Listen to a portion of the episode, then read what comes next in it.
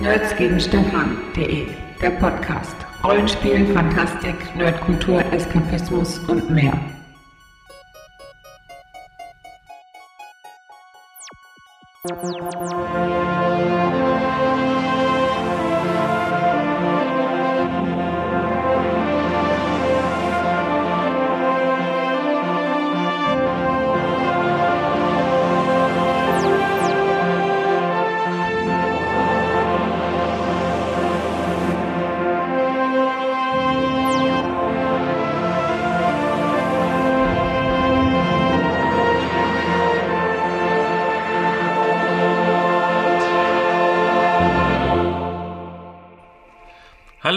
Herzlich willkommen zur mittlerweile schon vierten Folge unseres nerdigen Trash Talks mit dem wundervollen Namen.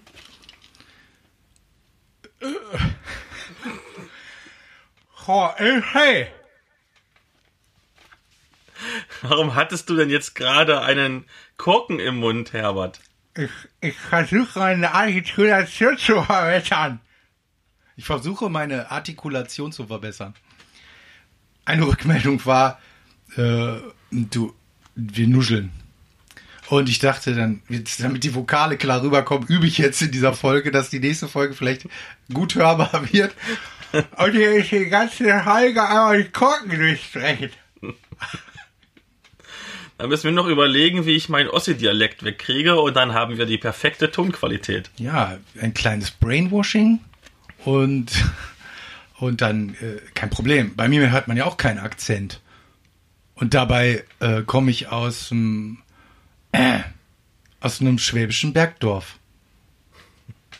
Ja. Das ist auch gleichzeitig meine Qualifikation. Schafhirt. Genau, das ist deine Qualifikation. Schaf wird auf einem schwäbischen Dorf. Ich bin Philipp, der Blogger von Nerds gegen Stefan.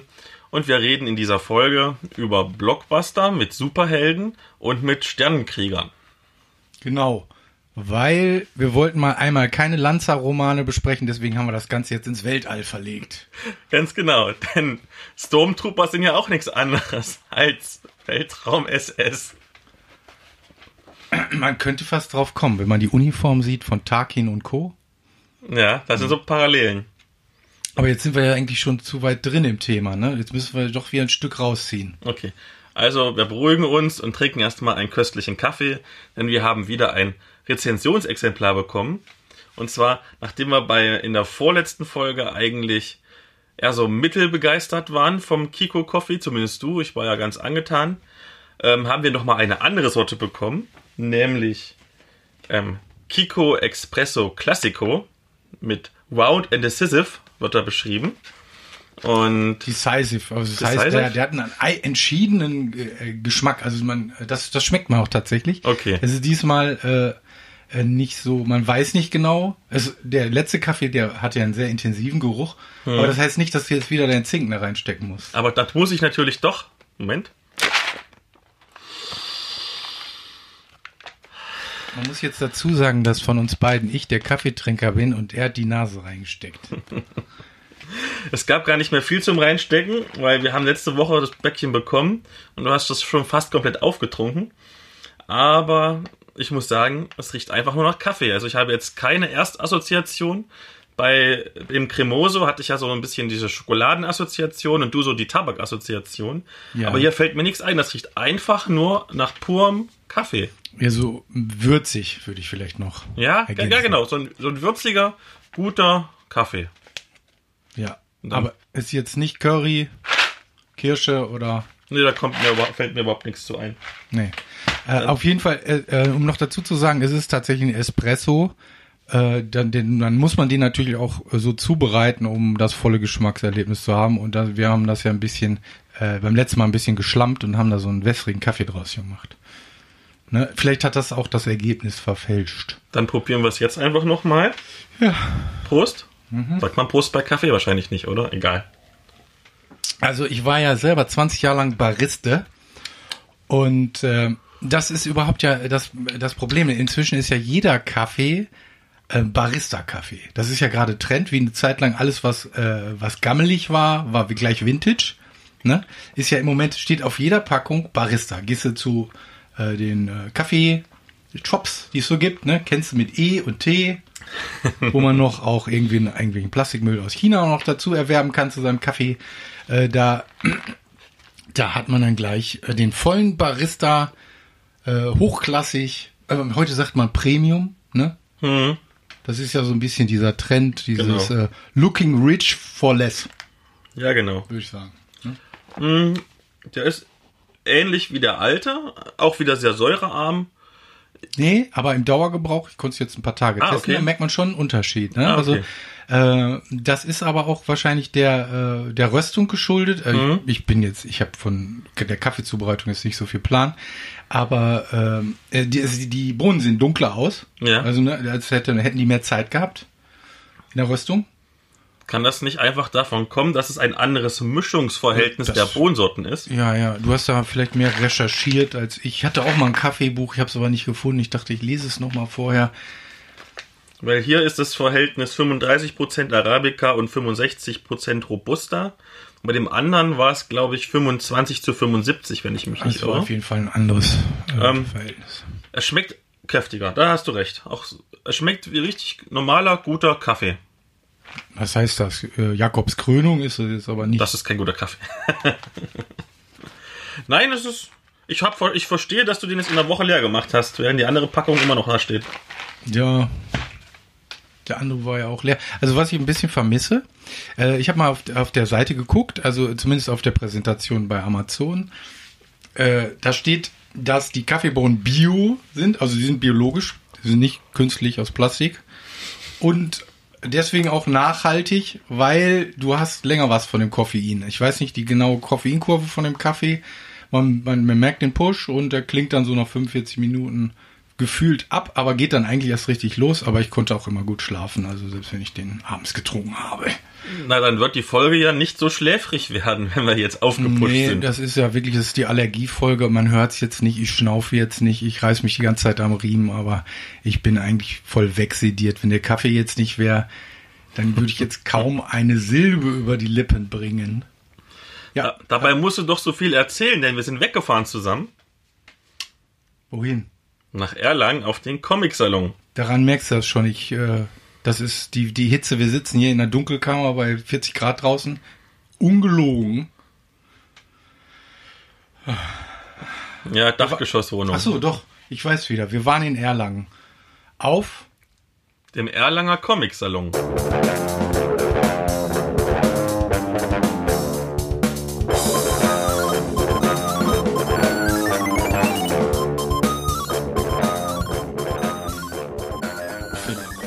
Warst jetzt das erste Mal auf der Fachmesse in Erlangen. Wie darf man sich denn das vorstellen? Also ich weiß es, ich war dabei. Also, um es mit drei Worten zu beschreiben, es ist verdammt teuer, weil man extrem viel einkauft. Jetzt kann ich mir, glaube ich, den ganzen Monat bloß noch Gemüse kaufen. Dann, es ist zwar extrem warm, weil es viele Menschen waren und generell auch die Hitze von oben durch die Sonneneinstrahlung. Aber es war echt cool. Es hat wirklich viel Spaß gemacht. Es waren sehr viele Künstler da, die dir auch Autogramme gegeben haben oder haben dir was signiert und haben mit dir auch mal ein Schwätzchen gehalten. Es waren sehr viele Verlage da, die ihre neuesten Produkte vorgestellt haben. Deswegen habe ich so viel Geld ausgegeben. Ähm, es war ein super interessantes Rahmenprogramm, ähm, was sich über die ganze Stadt verteilt hatte. Also es gab so im Prinzip so die drei Hotspots, das waren die drei Zelte. Dieses Mal war es nicht Indoor, sondern quasi Outdoor, aber mit so ganz großen Festivalzelten. Ähm, und dann drumherum gab es überall noch Veranstaltungen. Du konntest ähm, in manche Museen gehen, wo irgendwelche Ausstellungen waren. Ähm, dahinter war der Schlosspark, glaube ich, heißt's. Ähm, Im Schlosspark waren noch ganz viele Veranstaltungen und ähm, du konntest machen und Kinderaktionen. Also du konntest auch dein Kind irgendwo abliefern. Hast ja mit deinem gemacht. Und es war beschäftigt. Es war wirklich, wirklich Buttons, schön. Buttons, Buttons, genau. Dein, dein Kind hat so viele Buttons gemacht. Ja. Und es war wirklich schön. Es war eine schöne, angenehme Atmosphäre. Alle freundliche Menschen. Ich, ich bin wirklich, wirklich begeistert. Also, Ja, das ist so, da die Veranstaltung zusammen mit dem schönen Wetter, die zaubert äh, tatsächlich ein Lächeln ins Gesicht und äh, äh, es ist auch wirklich so gewesen, die Leute waren geduldig, auch wenn es mal enger wurde. Ne? Also an manchen, es gab ja auch äh, so im Rahmenprogramm quasi, gab es ja auch Hallen, wo viele Händler waren. ne? Obwohl das jetzt nicht der, der Fokus dieser Messe ist, ne? Genau. Äh, aber wenn sich da mal gedrängt wurde am Wühltisch oder so, man hatte Rücksicht genommen, das war schon eine schöne neue Welt. Ja, das stimmt. Und das Publikum war halt auch wirklich, ich habe mich auch mit so ein paar Ausstellern unterhalten und Verlegern, das ist, das ist auch wirklich ein Comic-interessiertes Publikum.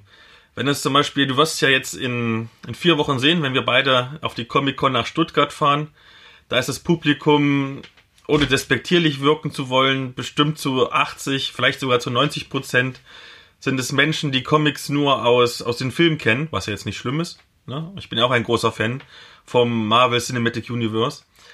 Aber da waren halt wirklich, die sich wirklich für die Comic-Kunst an sich interessiert haben. Ähm, auch viele Nachwuchszeichner, eventuell auch, weil auch viele ähm, Hochschulen und Universitäten haben ihre mhm. Studiengänge präsentiert, ihre Nachwuchskünstler, ihre Studenten präsentiert. Das war auch alles wirklich qualitativ richtig, richtig hoch und ja. du hast von allen Menschen wirklich gesehen, das Interesse war richtig da. Ja, und äh, wer sich inspirieren lassen will, der wer vielleicht selber äh, plant, irgendwie einen Comicverlag zu gründen oder selber äh, zeichnen möchte oder so, der kann, der kann da ins Gespräch kommen, der kann da Erfahrungen austauschen. Äh, wie gesagt, der kann da äh, bekannte Zeichner treffen. Äh, die, die haben auch viel länger signiert, als diese äh, Stunden da angegeben waren auf dem Plan. Ne? Also teilweise bis zur Erschöpfung. Und es gab nicht nur Signaturen oder Autogramme, sondern auch Zeichnungen, vielfach Zeichnungen. Ich glaube, du hast auch welche bekommen. Ich habe auch schöne Zeichnungen bekommen. Ja. Also für Fanboys und Girls gab es da auch eine Menge. Genau, und es war auch für alle Altersgruppen. Also ich hatte zwar durchaus das Gefühl, dass halt das allermeiste Publikum so unsere Altersgruppe war.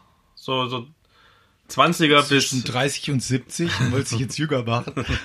so, das habe so 20er bis 40er, aber es waren halt wirklich auch, du zum Beispiel, Familien mit Kindern da, wo auch die Kinder sich gut beschäftigen konnten, auch ein paar ältere Herrschaften. Es gab auch Zeichner mit Gan Gandalf Bart.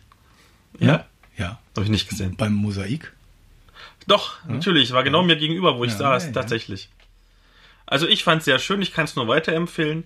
Ist in zwei Jahren wieder in Erlangen. Äh, die wechseln ja immer jedes Jahr die Location und nächstes Jahr ist es in München. Und ich kann mir durchaus vorstellen, weil mir dieses Jahr so gut gefallen hat, eventuell sogar bis nach München runterzukommen für die Ausstellung. Ja, solche Veranstaltungen wünscht man sich eigentlich als jährliche Veranstaltung in, in Erlangen. Ja, weil es nicht so weit weg ist. Nicht nur das. München ist ja nochmal eine andere Nummer. Also, wenn das äh, die werden das wahrscheinlich in eine Messehalle verlegen, ne? Hm. Schätze ich. Und das ist ja jetzt auch schön gewesen bei dem Wetter, dass man aus diesen, aus der, aus den Hallen rausgehen konnte, dann auf das Gelände gehen. Äh, du warst vor allem mitten in der Stadt, du konntest auch genau. mal einfach in, in den nächsten Backshop gehen und dann halt etwas günstiger dich eindecken mit Getränken und mit Essen, als es. Dann bleibt mehr Geld für Altpapier. Ne? Oh, ich habe so viel ausgegeben. Es ist so traurig. es ist so traurig. Ja. Ja, Philipp, dann stell doch mal äh, eines deiner Highlights vor. Ähm, da muss ich überlegen, es waren ein paar. Aber ich denke ganz konkret, worauf ich mich auch sehr gefreut habe und ich war froh, dass es wirklich ähm, erst ganz kurz zum Erlanger Comic Salon fertig geworden ist, war der vierte Band der München 1945 Reihe. Ähm, das ist eine Nachkriegs-Liebesgeschichte zwischen einem amerikanischen Soldaten und ähm, einem deutschen Bauernmädel ähm, von einer deutschen Zeichnerin, ähm, Sabrina oder Sabine. Künstlername ist Iro und Schmatz ist der Nachname. Und die Geschichten sind immer, ist, ist ganz schön und was fürs Herz. Vor allen Dingen aber die Zeichnungen. Es sind so skizzenhafte, leicht ins Manga-mäßige gehende Bleistiftzeichnungen. Die gefallen mir sehr gut. Ähm, es ist auch nicht so teuer, kostet immer 8 Euro so ein, so ein Büchlein vom Verlag Schwarzer Turm. Und ich hatte die Gelegenheit, während sie dann auch ein bisschen für mich gemalt hat, äh, sie mal ein bisschen auszufragen zu ihrem neuesten Band und zu ihrer Reihe. Und das hören wir uns jetzt einfach mal an. Sabrina, auch du bist hier auf dem Comic-Salon in Erlangen. Was machst du denn hier? also die meiste eigentlich nur schlafen? Nein. Also ich bin am Stand vom Schwarzen Turm weil aus aktuellem Anlass äh, von meiner Serie München 1945 die, äh, der vierte Band rausgekommen ist und, der, und ich signiere hier zu gegebenen Zeiten alle vier Bände eigentlich. Genau, je nachdem. Ah, schon. Magst du mal den Hörern bitte die Serie München vorstellen? Ja, sehr gern. Also ich hoffe, ich kann das. Ich verhasst mich immer ganz gerne. Also in München 1945 geht es primär um äh, die Zeit nach dem Zweiten Weltkrieg, genau genommen ähm, ab dem 30. April 1945, wenn die Amerikaner in München einmarschieren.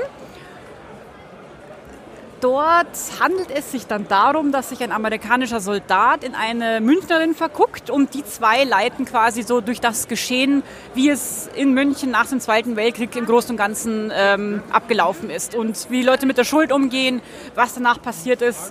Ähm, genau, es ist nicht primär Liebesgeschichte, zwar auch, aber ich möchte ein bisschen so die Hintergründe erzählen, wie ich recherchiert habe und wo ich dachte, das ist vielleicht sehr spannend in einem Comic zu, ähm, zu verarbeiten. Das klingt ähm, nach recht schweren Themen. Ist es ähm, dann wirklich sehr ernsthaft und traurig oder ist es auch so ein bisschen beschwingter? Also teils, teils. Natürlich ist es, es ist schwer, das Thema irgendwie aufzupeppen, weil es natürlich äh, nicht gerade zu den schönsten äh, Szenen der deutschen Geschichte gehört. Ich versuche natürlich die schlimmen Seiten zu zeigen, aber versuche auch durch die Charaktere immer wieder mal aufzulockern, mal nicht nur das Schlimme zu zeigen, auch mal ein bisschen Witz reinzubringen. Also es geht nicht nur durchgehend Emo zu, es ist auch relativ happy. Also happy, so wie man es happy machen kann. okay, du bist ja mittlerweile schon beim vierten Band angelangt. Ähm, jetzt, wo du schon ein bisschen Erfahrung hast, geht es dann einfacher mit Zeichen, mit der Geschichtsentwicklung oder ist es jedes Mal eine neue Herausforderung? Äh, es geht relativ schnell. Also ich bin selber von mir beeindruckt, wie schnell ich jetzt mittlerweile die Seiten fertig kriege, wie schnell ich äh, die Vorskizzen mache das hat mir eigentlich schon sehr geholfen, dass ich eben auch auf Conventions gehe, da mit Leuten in Kontakt komme, da versuche, äh, so viel möglich zu zeichnen in einer bestimmten Zeit. Also im Gegensatz zu Band 1 fällt es mir relativ leicht und ja, es, es fällt mir leichter. Natürlich ist es Storytelling und ähm, weil jedes Band behandelt sozusagen ein Thema, was nach dem Zweiten Weltkrieg stattgefunden hat das ist eigentlich die einzige Herausforderung, dass ich das Thema finde und es so behandle, damit ich mit mir im Reinen bin und die Leser halt es auch irgendwie ansprechend finden. Nachdem wir jetzt schon so viel über Band 4 gesprochen haben, magst du mal ganz leicht spoilern, worum es denn gehen wird? In Band 4 kann ich schon mal spoilern, geht es in der zweiten Hälfte primär um dieses Liebespaar, was sich ja so langsam entwickelt hat genau, also das habe ich den Fokus äh, mit einer Freundin zusammen, haben wir uns überlegt, dass wir gesagt haben, okay, die zweite Hälfte, sie haben mal verdient, dass sie mal ein bisschen Zweisamkeit für sich haben und sich mal ein bisschen näher kennenlernen und einfach auch, ja, ein bisschen, bisschen fluffy was haben. Okay, zuletzt, ähm, was, äh, wann kommt denn der fünfte Teil? Weißt du schon, worum es gehen wird und ähm, wie lange es ungefähr dauert, bis der kommen wird? Also dauern auf jeden Fall ein Jahr. Also ich versuche immer die Bände zu Erlangen und zu München rauszubringen. Das heißt, nächstes Jahr zur München Messe wird auf jeden Fall Band 5 fertig werden. Band 5 wird ähm, für mich etwas sehr Großes enthalten, wo ich hoffe, dass die Leser geschockt sind. Also es wird ein, äh, es wird ein großes Ereignis haben, wo ich mich jetzt schon eigentlich seit, seit Band 1 ein bisschen drauf freue. Es ist zwar gemein. Und ich würde gerne Flashbacks einarbeiten, wobei ich mir noch nicht sicher bin, ob ich eben ein Flashback zur Hitlerjugend mache, weil ich den Charakter Roman sehr kontrovers interessant finde. Niemand mag Roman. Doch, der, der, der kennt es ja nicht anders. Oder ob ich eben ein Flashback zum Krieg hin mache, wie äh, Daniel noch äh, den Krieg erlebt hat und was es halt auch, wie er ein bisschen traumatisiert wurde. Da muss ich noch ein bisschen schauen, wie ich es mache. Okay, vielen Dank und ich bin sehr gespannt. Jo, ich sag auch danke. So.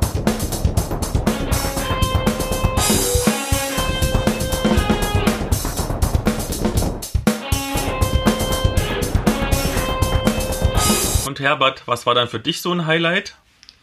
Ja, gleich äh, benachbart zu dem äh, Damentisch von Schwarz. Schwarze Turm, Schwarzer Turm? Vom Schwarzen Turm äh, Verlag. Da äh, äh, haben wir uns den, ähm, den kleinen äh, Verlag Buddelfisch und Friends angeguckt. Das scheint so eine Art Kollektiv zu sein, die sich gegenseitig irgendwie pushen. Hm. Ne? Äh, äh, das war eine ganz interessante Truppe. Wir haben da länger mit dem Sebastian und dem Gregor gesprochen.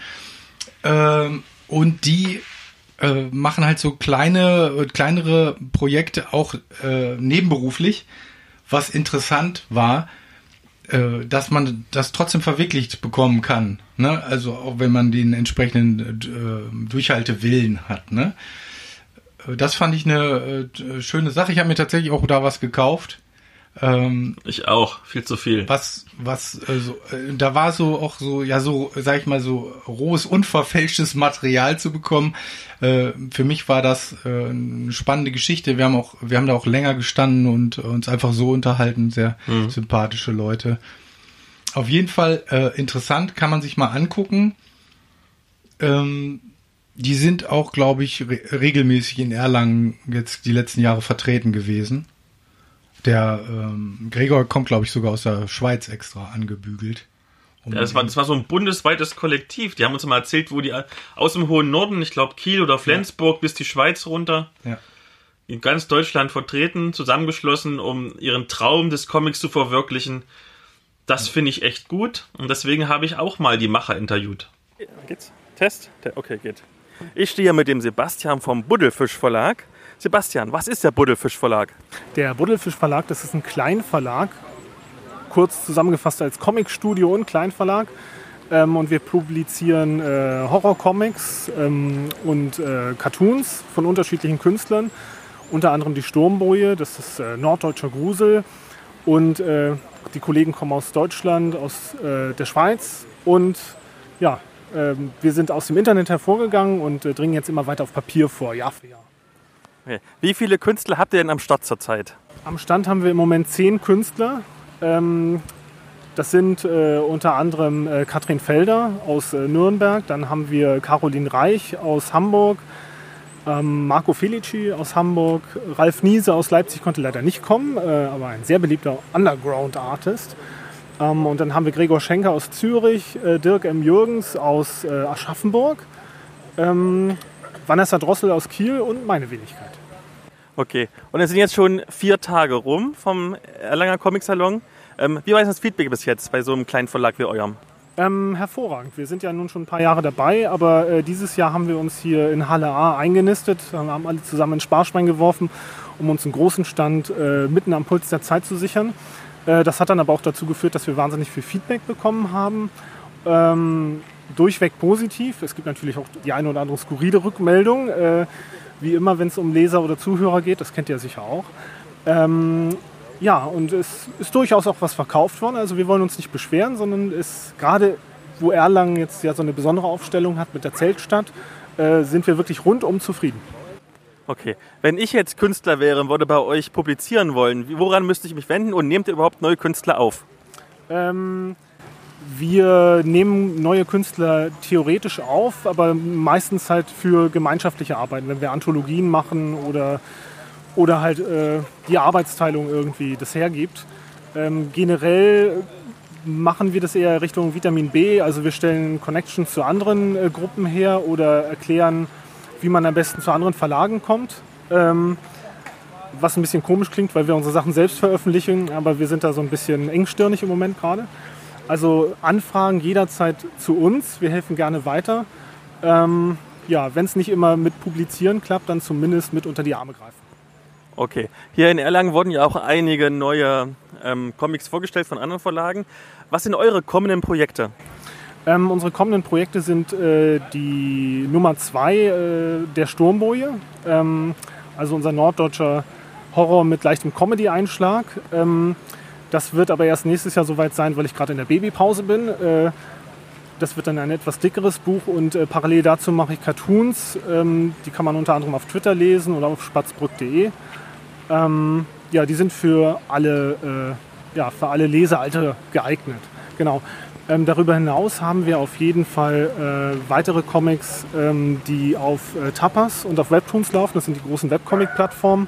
Das wären dann Trash Canon von Katrin Felder und äh, vom Anfang von äh, Caroline Reich. Und die Sachen gehen halt ewig weiter. Genau. Okay, vielen Dank. Zuletzt noch, hast du für angehende Comiczeichner ein paar Tipps und Tricks? Ähm, mein größter Tipp ist eigentlich, dass man sich immer erstmal die Story zurechtlegen sollte und äh, das Schreiben nicht vergessen sollte. Also je, Comics sind ja nicht nur Illustration, sondern Comics erzählen ja eine Geschichte. Und deswegen sollte man auch möglichst viel lesen, äh, gerne auch mit Bildern, aber nicht nur Comics, äh, sondern alles lesen, was nicht bei drei auf dem Baum ist und auch mal vielleicht einfach ein Drehbuch von einem Film lesen. Ähm, und äh, wer sich mit dem Lesen schwer tut, der sollte sich gerne auch einen Autoren suchen, weil es nämlich sehr viele freifliegende ähm, Radikale, wollte ich sagen, aber ich meine Autoren gibt in Deutschland, an die man sich binden kann. Ähm, und äh, da muss man natürlich den richtigen finden, aber man sollte sich auf jeden Fall nicht mit seinen Sachen verstecken, sondern über seinen Schatten springen und die Sachen vorzeigen, weil wenn man Leute hat, die einem konstruktive Kritik geben, dann kommt man halt am schnellsten weiter und äh, merkt halt, dass die anderen auch nur mit Wasser kochen. Vielen herzlichen Dank. Sehr gerne. Damit haben wir den ähm, Erlanger Themenbereich fast komplett abgeschlossen. Ähm, jetzt kommt die Medienschau, aber bitte dranbleiben, weil hier werden wir nochmal auf Erlangen zurückgreifen thematisch. Und zwar, wir hatten uns in der letzten Folge unterhalten über den gratis Comic-Tag. Und ich hatte ja auch ein paar Comics abgreifen können. Und von den sechs Heften, die mir damals am, die ich damals bekommen habe, am besten gefallen hat mir der Usagi-Comic. Nicht Sigurd. Nein, ich weiß, dass dein Papa voll auf Sigurd steht, aber dein Papa ist auch ungefähr dreimal so alt wie ich, deswegen. Ich glaube, Sigurd ist Das kann überhaupt nicht stimmen. also, ich war halt von diesem, von diesem Usagi Yojimbo total begeistert und war voll motiviert und habe mir gleich mal das erstbeste Büchlein gekauft. Und zwar ähm, Usagi Yojimbo als Crossover mit den Teenage Mutant Ninja Turtles. Und der Band heißt Namatsu und es geht halt darum, dieser Usagi Yojimbo, der ist ein herrenloser Samurai, also so ein Ronin, der durch das Japan des frühen 17. Jahrhunderts reist und äh, verschiedene Abenteuer besteht und mal für manche Leute arbeitet, so gegen Geld und so. Und die ganzen Figuren in dieser Serie sind anthropomorphe Tiergestalten. Also vermenschlichte. Anthropomorph. Anthropomorph. Genau. Anthropomorph. Ja, genau. Nicht, dass wir hier wieder Ärger kriegen. Anthropomorphe Tiergestalten. Und in dieser Geschichte halt, in diesem Crossover mit den Teenage Mutant Ninja Turtles, ähm, da ist er gerade dabei, so ein paar Dorfbewohner zu retten. Und die verweisen ihn dann auf die Ratte Kakare, Kakera, Kakera, äh, die ihn dann um Hilfe bittet, weil ein Bruchstück des Felsens Kanamaishi ähm, ist abgebrochen das soll ähm, zurückgebracht werden, damit der Riesenwels Namatsu weiter gefangen gehalten wird, weil ansonsten gibt es ganz viele Erdbeben und Japan säuft ab. Das ist nicht schön. Ist das so, so mythisch, hört sich ja, das, das an? Ist, geht in so die Mythos-Richtung, genau.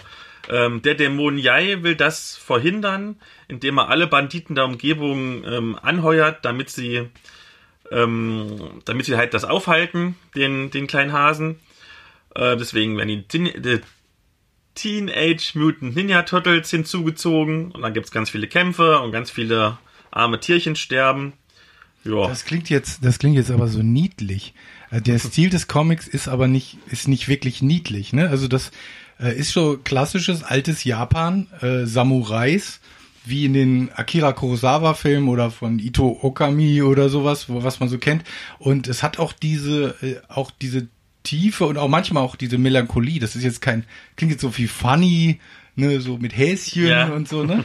äh, aber da gehst du ja sicher noch, sicher noch drauf da ein. Da gehe ich noch drauf ne? ein, genau. Also erstmal zu diesem Band, ähm, der kam vom Dantes Verlag, der ist übrigens ziemlich mutig, weil er schon der dritte Verlag ist, der versucht, diese Reihe in Deutschland ähm, zu etablieren. Hat zweimal schon nicht geklappt, obwohl in den USA eigentlich das total eine riesengroße, ähm, erfolgreiche Reihe ist. Es gibt da viel Lob für das Storytelling und für die Zeichnung. Ähm, kostet 8,95 Euro, hat 56 Seiten.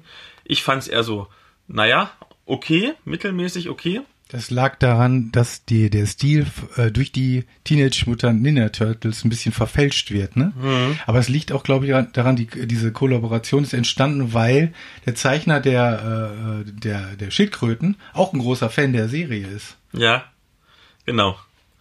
Und ich meine, ich bin ja nicht so. Und als ich dann die Gelegenheit hatte, auf dem Erlanger Comic Salon mal mit dem Macher zu reden, also zumindest mit dem Verleger zu reden, und dem auch mal zu sagen, hm, das ist ganz cool, aber das war jetzt nicht so cool. Ich bin ja schmerzbefreit, den Leuten ins Gesicht zu sagen, wenn irgendwas blöd ist.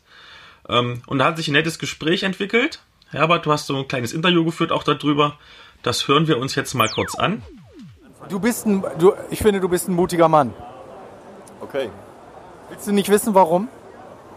Ähm, ja, warum?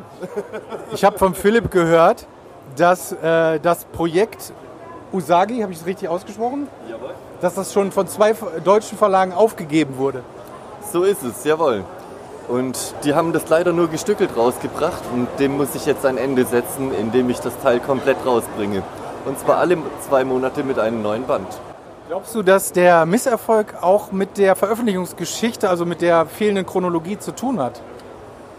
Ähm, ich denke auf jeden Fall, äh, ja, dass da mh, äh, das Problem war teilweise die Veröffentlichung, weil ähm, einfach manchmal lange Zeit zwischen den Bänden lag, aber auch weil offene Geschichten einfach ähm, liegen gelassen wurden. Ja.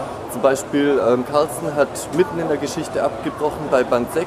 Da hätten eigentlich noch vier Kapitel gefehlt. Dann hat der Schwarze Turm mit Band 8 weitergemacht, hat ähm, das komplett außer Acht gelassen, weil die nicht mitten in der Geschichte einsteigen wollten.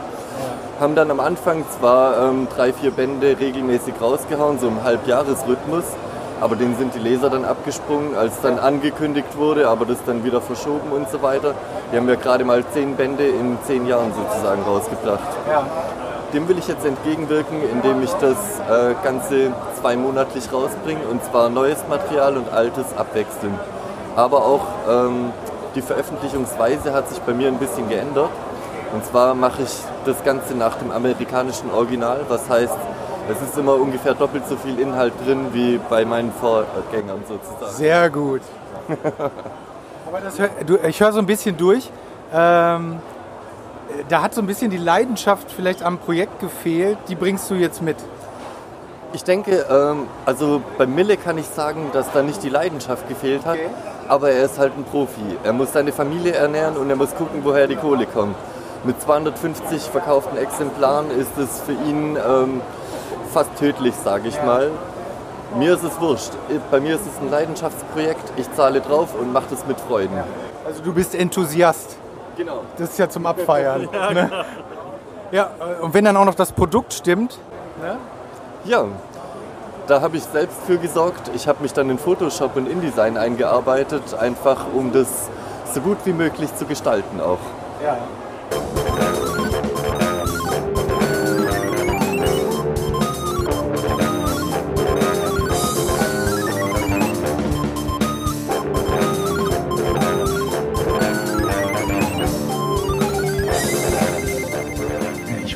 Hoffe, wir haben das überhaupt richtig ausgesprochen. Von dem Josua, Joshua Dantes. ist das nicht der- der Dante, der italienische Dante, sondern der Dantes, der, der, der, der Monte Cristo Dantes? Der Rächer? Das ist, glaube ich, der Mannheimer Dantes. Das ist der Mannheimer Dantes. Ein sehr sympathischer Zeitgenosse. Ganz genau. Und er hat, ähm, auch durch das Interview hat er mich quasi motiviert, der Reihe nochmal eine Chance zu geben. Deswegen habe ich mir nochmal den ersten Band gekauft, Usagi Yojimbo, der Ronin. Ähm, auch wieder Dantes Verlag natürlich. 15,50 Euro für, da muss ich, ähm, 140 Seiten anscheinend. Ähm, da der Comic-Salon, wo wir das aufnehmen, erst zwei Tage her ist, bin ich noch nicht ganz durch. Aber es ist so viel besser. Also jetzt verstehe ich, was die Leute so toll finden an dieser Reihe. Also die ist melancholisch, schöne Zeichnungen, die Story ist doch recht tiefsinnig dafür, dass es mit Andromotoren, äh, Andromotoren, Anthropomorph. Andromorph. Anthropo. Der Anthropo. Ich brauche jetzt auch so einen Hier, Korken. ich gebe dir mal den Korken. Warte, ich habe ich hab einen Den Korken gefunden. Artikulationskorken. Also, Anthropomorphentieren. Sehr gut. Sehr schön. ähm, und dafür kann ich wirklich, also ich habe noch nicht ganz durch, ungefähr so hm, Hälfte, zwei Drittel. Also für diese erste Hälfte, zwei Drittel kann ich schon eine ganz klare Kaufempfehlung geben, weil das ist halt mal echt cool. Ja, ich liebe Samurai. Und äh, die Samurai passen ja auch sehr gut äh, in unsere Folge, weil Jedi sind ja im Grunde auch nur Samurai, äh, nur nicht mit Stahlschwertern, sondern mit Piep, Mit Laserschwertern. Piep. Ich glaube, das ist kein geschützter Begriff, du musst es Nein, nicht wir ausgeben. wollten, ja, ach so. Ich wollte das Wort Laser Piep vermeiden. Naja, jedenfalls, ähm, ich finde es wirklich gut. Wenn ich den durchgelesen habe, Kaufst du die nächsten 400 Bücher das, auch. das sehr vermutlich, wenn ich wieder Geld habe, ähm, werde ich noch eine Rezension auf nerdsgegenstefan.de schreiben. Und ich denke, ich kann schon spoilern, wenn es so weitergeht, dass die sehr positiv sein wird. Wir waren dieses Mal sehr fleißig und haben auch ein bisschen Hochkultur gelesen. Und Was zwar ist das? Was ist das denn? Warst du in der Oper in Mailand? fast. Hast du das Textbuch mitgelesen auf Italienisch? sogar mitgesungen. Nein, Aber natürlich nur die Sopranen. wir, be wir beide haben gelesen das IF-Magazin für angewandte Fantastik Nummer 7. Angeblich habe ich das Geschenk gekriegt. Er hat es mir gleich wieder weggenommen. Ich wollte es ja auch noch lesen, bevor der Podcast aufgenommen wird. Stimmt, ich muss es dir noch wiedergeben, aber es gefällt mir so gut. Genau, das ist so ähm, ein kleines ähm, Fantasy-Magazin für 6 Euro mit 100 Seiten vom White Train Verlag. Ist aber so DIN A4, also nicht vom Ja, genau. Format klein. Der White Train Verlag hat so einen wunderbaren, wie soll ich sagen, Selbstbeschreibung und zwar der White Train ist Verlagszeichen und Aktionsname einer frei flottierenden Gruppe von Autoren und Illustratoren im Bereich Horror, Fantasy und Science Fiction, nebst regelmäßigen Streifzügen durch die Philosophie. Ja, das kann man dann auch äh, zwischen den Heftdeckeln oder wie man das nennt, wiederfinden. Ja, genau, das ist schon sehr anspruchsvoll. Tatsächlich, das ist so, äh, dieses- Heft ist eine Sammlung von ähm, Kurzgeschichten aus verschiedensten Genres, wie Wuxia Fantasy, Dark Fantasy, Word Fiction und auch klassischen Lovecraft-Grusel. Ähm, es gibt äh, sogar einen, einen Comic-Strip-Teil. Oder das Comic-Strip, so schon, sind schon 20 Seiten, glaube ich. Also es ist schon so eine, schon eine schöne, wirklich gut gezeichnete Lovecraft-Comic-Geschichte. Ähm, auch Lob an David Stege gerne nochmal. Der hat so die ein bisschen noch so Zusatzillustrationen dazu gezeichnet, die, wer David Stege kennt, wirklich hochqualitativ sind. Ähm, ich kenne ihn persönlich, weil er hat zum Beispiel vom Publikumspreis für Eskapismus und Nerdkultur und Fantastik hat er zum Beispiel das, die Urkunden gezeichnet. Das klingt jetzt so ein bisschen wie Eigenwerbung. Ne, ich bewerbe ja ihn und nicht mich. Ja. Also, Ja, ja. guckt euch David Stege an, der malt schön. Ja, ich fand, fand das auch äh, äh, sehr lobenswert, dass es überhaupt, äh, äh, man muss das wirklich gutieren, dass es sowas überhaupt noch gibt. Das ist, da kommt einer mit so Kurzgeschichten aus der Fantasy-Ecke. Äh, das kann man gar nicht, das will man gar nicht beurteilen. Ne? Es ist einfach ein Wunder, dass es das am Kiosk gibt. Wo hast du das gekauft? Ich habe es, glaube ich, am Bahnhofskiosk gekauft. Also ich fand's, ich, ich fand's wirklich gut. Hat mir sehr gut gefallen. Ähm, zwei Geschichten sind mir in Erinnerung geblieben. Ähm, ich habe jetzt zwar die Titel nicht parat, ähm, aber einmal, das war diese Wuxia-Geschichte, also dieses asiatische Fantasy, Ah, wo, ähm, ja. wo im Prinzip die Welt untergeht durch Dunkelheit. Das ist, also alles wird gut am Ende, aber, huch, Spoiler, also, ähm, das war, war sehr gut. Und dann ähm, so eine Geschichte ums, wie soll ich sagen, um Vergessen. Dann will ein, ein Mensch aus so einer, ähm, aus so einer großen Stadt entfliehen in eine andere Stadt, also quasi eine Wirtschaftsmigration und landet in so einem kleinen Dorf und jeden Tag, wenn er aufwacht, verschwindet die Welt um ihn immer mehr und auch die Leute vergessen, dass gestern noch die Welt viel größer und anderer war. Also am Anfang irgendwie äh, wissen die noch, ah, dann ist so Nachbarstadt und alles und Technologie. In der nächsten, am nächsten Tag, wo er aufwacht, ist so, nö, nö, wir haben ja bloß ein paar Nachbardörfer, hier gibt's sonst gar nichts mehr. Und dann, oh, das ist, nö, nö, wir haben keine Sonne. Es war immer schon dunkel hier. Und so weiter. Also die vergessen die, die Welt um sich drumherum. Das ist, das ist so ein bisschen verstörend, aber es hat Ja. wirklich sehr lange nachgehalten. Also ich habe da ja sehr schon- lange drüber nachdenken schon, müssen. ja, das ist fast schon Vorgriff auf unsere Star Wars Diskussion nachher. Ne? Da freue ich mich schon Es drauf. verschwindet immer mehr von dieser Welt und überhaupt von der ganzen Welt. Und äh, keiner merkt überhaupt, dass er selbst auch verschwindet.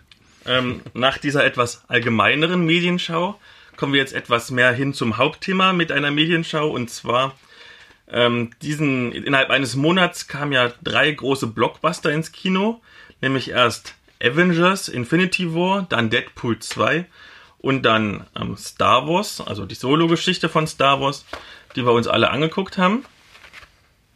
Kann man heute Filme, kann man ja so bewerben, ne? Noch bevor sie im Kino sind, werden sie schon als Blockbuster beworben, ne? Oder Das ist, ja, und das funktioniert manchmal nicht, wie wir gleich bei Solo sehen werden. Wobei der Film sehr wohl funktioniert. Da kommen wir gleich zu. Ja. Also drei gewaltige Blockbuster. Und welcher davon war denn jetzt der beste? Um ehrlich zu sein, gar keiner davon. Denn der beste Blockbuster, obwohl es eigentlich ein kleiner Indie-Film war, der überhaupt jetzt rauskam, ist Isle of Dogs Ataris Reise. Das ist so ein äh, kleiner, niedlicher Stop-Motion-Animationsfilm von Wes Anderson. Der spielt auch in Japan, da sind wir ja wieder dabei. Und zwar in Megasaki, äh, Megasaki City in Japan. Da ist eine Hundegrippe, die da grassiert und deswegen deportiert der katzenliebhabende ähm, Bürgermeister alle Hunde auf eine Müllinsel. Den sein, sein Neffe, der Atari, der ist zwölf Jahre alt, der findet das nicht so toll. Und nach einem halben Jahr fliegt der mit einem Flugzeug auf diese Insel, um sich seinen Haustierhund wiederzuholen, verbündet sich da mit einer herumstreuenden Hundemeute. Ähm, und parallel dazu versucht halt der Bürgermeister weiterhin alle Hunde der Insel auszurotten, indem er ähm, Fake News betreibt, Wahlbetrug macht, politische Rivalen kaltstellt, um letztendlich alle Hunde euthanisieren zu lassen. Ähm, Ui. Ui, ja. Ähm, das ist trotzdem ein Kinderfilm, auch wenn es nicht so klingt. Der ist sogar ab sechs Jahren freigegeben. Das heißt ja nichts. Das heißt ja nichts. Der sich aber, ähm, der ist super niedlich gemacht ähm, und der ist ähm, halt auch durch seine schwarz, deutliche Schwarz-Weiß-Zeichnung auch für Kinder gut verständlich. Aber die Themen, ne, die Themen sind eigentlich für Erwachsene gedacht. Äh, die Herausbildung einer Diktatur, Euthanasie, Deportation, das ist aber das sind jetzt schon die Begriffe, die du dafür gewählt hast, und damit man sich dann ein Bild machen kann. Ne? Ja, also, aber das ist. Das wird unauffällig erzählt, also so ja, aber es ist, so es parabelhaft. Wird, ja, vielleicht nicht sogar unauffällig. Es ist sehr plakativ, muss ich sagen. Okay. Also spätestens, wenn die, wenn, wenn die Hunde irgendwann in so ein großes Vernichtungslager gesteckt werden, dann ist es schon auch mit den historischen Anleihen sehr deutlich, worum es da eigentlich geht. Na, ohne, ohne Vorwissen verstehst du aber die Bilder ja trotzdem. Ja, ja. Stimmt. Also es ist ein Film. Es ist ein Film. Es ist tatsächlich auch, auch wenn es nicht so klingt, ein Kinderfilm. Man kann mit Kindern reingehen. Wobei, Weil die, die, die raffen nicht, worum es geht. Also wenn, die freuen sich nur über diese süßen, also wirklich süßen und schick animierten Hunde. Aber die werden ja, die werden ja schlecht behandelt. Das würde meinem Sohn überhaupt nicht gut gefallen. Wenn Tiere schlecht behandelt werden. Hm. Nee, also ich finde auch, ich finde das ehrlich gesagt, das sind immer so dramaturgische Kunstgriffe, Kindesentführung und irgendwas quälen, das ist so, wenn, ja. wenn die Story, aber du sagst ja, das ist der beste Plot auch. Ja. Ja. Wirklich? Dann müsste ich mir das nochmal angucken, damit wir Bitte. Mal, damit mal klar ist, was du gut findest, dann weiß ich mal Bescheid. Bitte, schau dir das an. ähm, der einzige größere Kritikpunkt, außer dass es so ähm, plakativ ist, war für mich die Nebenrolle. Ähm, da ist so eine, so eine Austauschschülerin, eine amerikanische, die Journalistin ist und das alles in, in, ins Rollen bringt, den Umsturz im Prinzip und die Revolution. Während halt die ganzen Japaner alle so Mitläufer sind, das ist. Mm. Das ist die Identifikationsfigur, die du gerade kaputt machst. Das ist ja ein Film, der soll ja weltweit Erfolg haben. Ja. Und wir sind weltweit alle Amerikaner, oder nicht? Wie gesagt, das ist alles ein bisschen plakativ, aber egal, das bisschen Kritik da. Es ist wunderschön designt, es ist melancholischer Humor, das ist eine intelligente Geschichte. Ich, also, ich kann ihn nur empfehlen. Ja. Er ist wirklich gut. Es wird wahrscheinlich schwierig, ihn zu gucken. Also nur als Beispiel, der lief selbst bei uns nur in den ganz, ganz, ganz kleinen Indie-Kinos, die 100 Kilometer weg waren. Ja. Also, das heißt ja für uns nichts. Bei uns lief ja sogar Dumm und Dümmer 2 mit Jim Carrey. Äh, auch, ich glaube, der war angekündigt und den haben sie, glaube ich, gar nicht gespielt. okay. Aber kommen wir jetzt zu den Josh Brolin Festspielen. Denn der hat tatsächlich in zwei von den drei Filmen, die wir jetzt besprechen, die Hauptrolle übernommen. Äh, was für ein Film? In Avengers Infinity War war er Thanos und in Deadpool 2 war er Cable. Ah ja. Ah ja. Hab ich alles nicht gesehen. Ich weiß, deswegen muss ich jetzt kurz erzählen, worum es geht. Ja, natürlich. Okay. Ähm, also Avengers Infinity War ist der 19. Film mittlerweile im Marvel Cinematic Universe, ähm, in dem sozusagen endlich mal alle Handlungsfäden der vorherigen Filme zusammenfließen. Und es geht darum, dass der Titan Thanos die Hälfte aller Lebewesen in der Galaxie auslöschen will, so aus Umweltschutzgründen sozusagen. Und dazu braucht er alle sechs Infinity-Steine und die Avengers und die Guardians of the Galaxy und all die anderen Marvel-Helden, die noch nicht in dem Team sind, versuchen das zu verhindern. Und das äh, führt zu 149 Minuten voller Kämpfe und ab und zu gibt's mal ein paar Gags dazu und ein paar Anspielungen.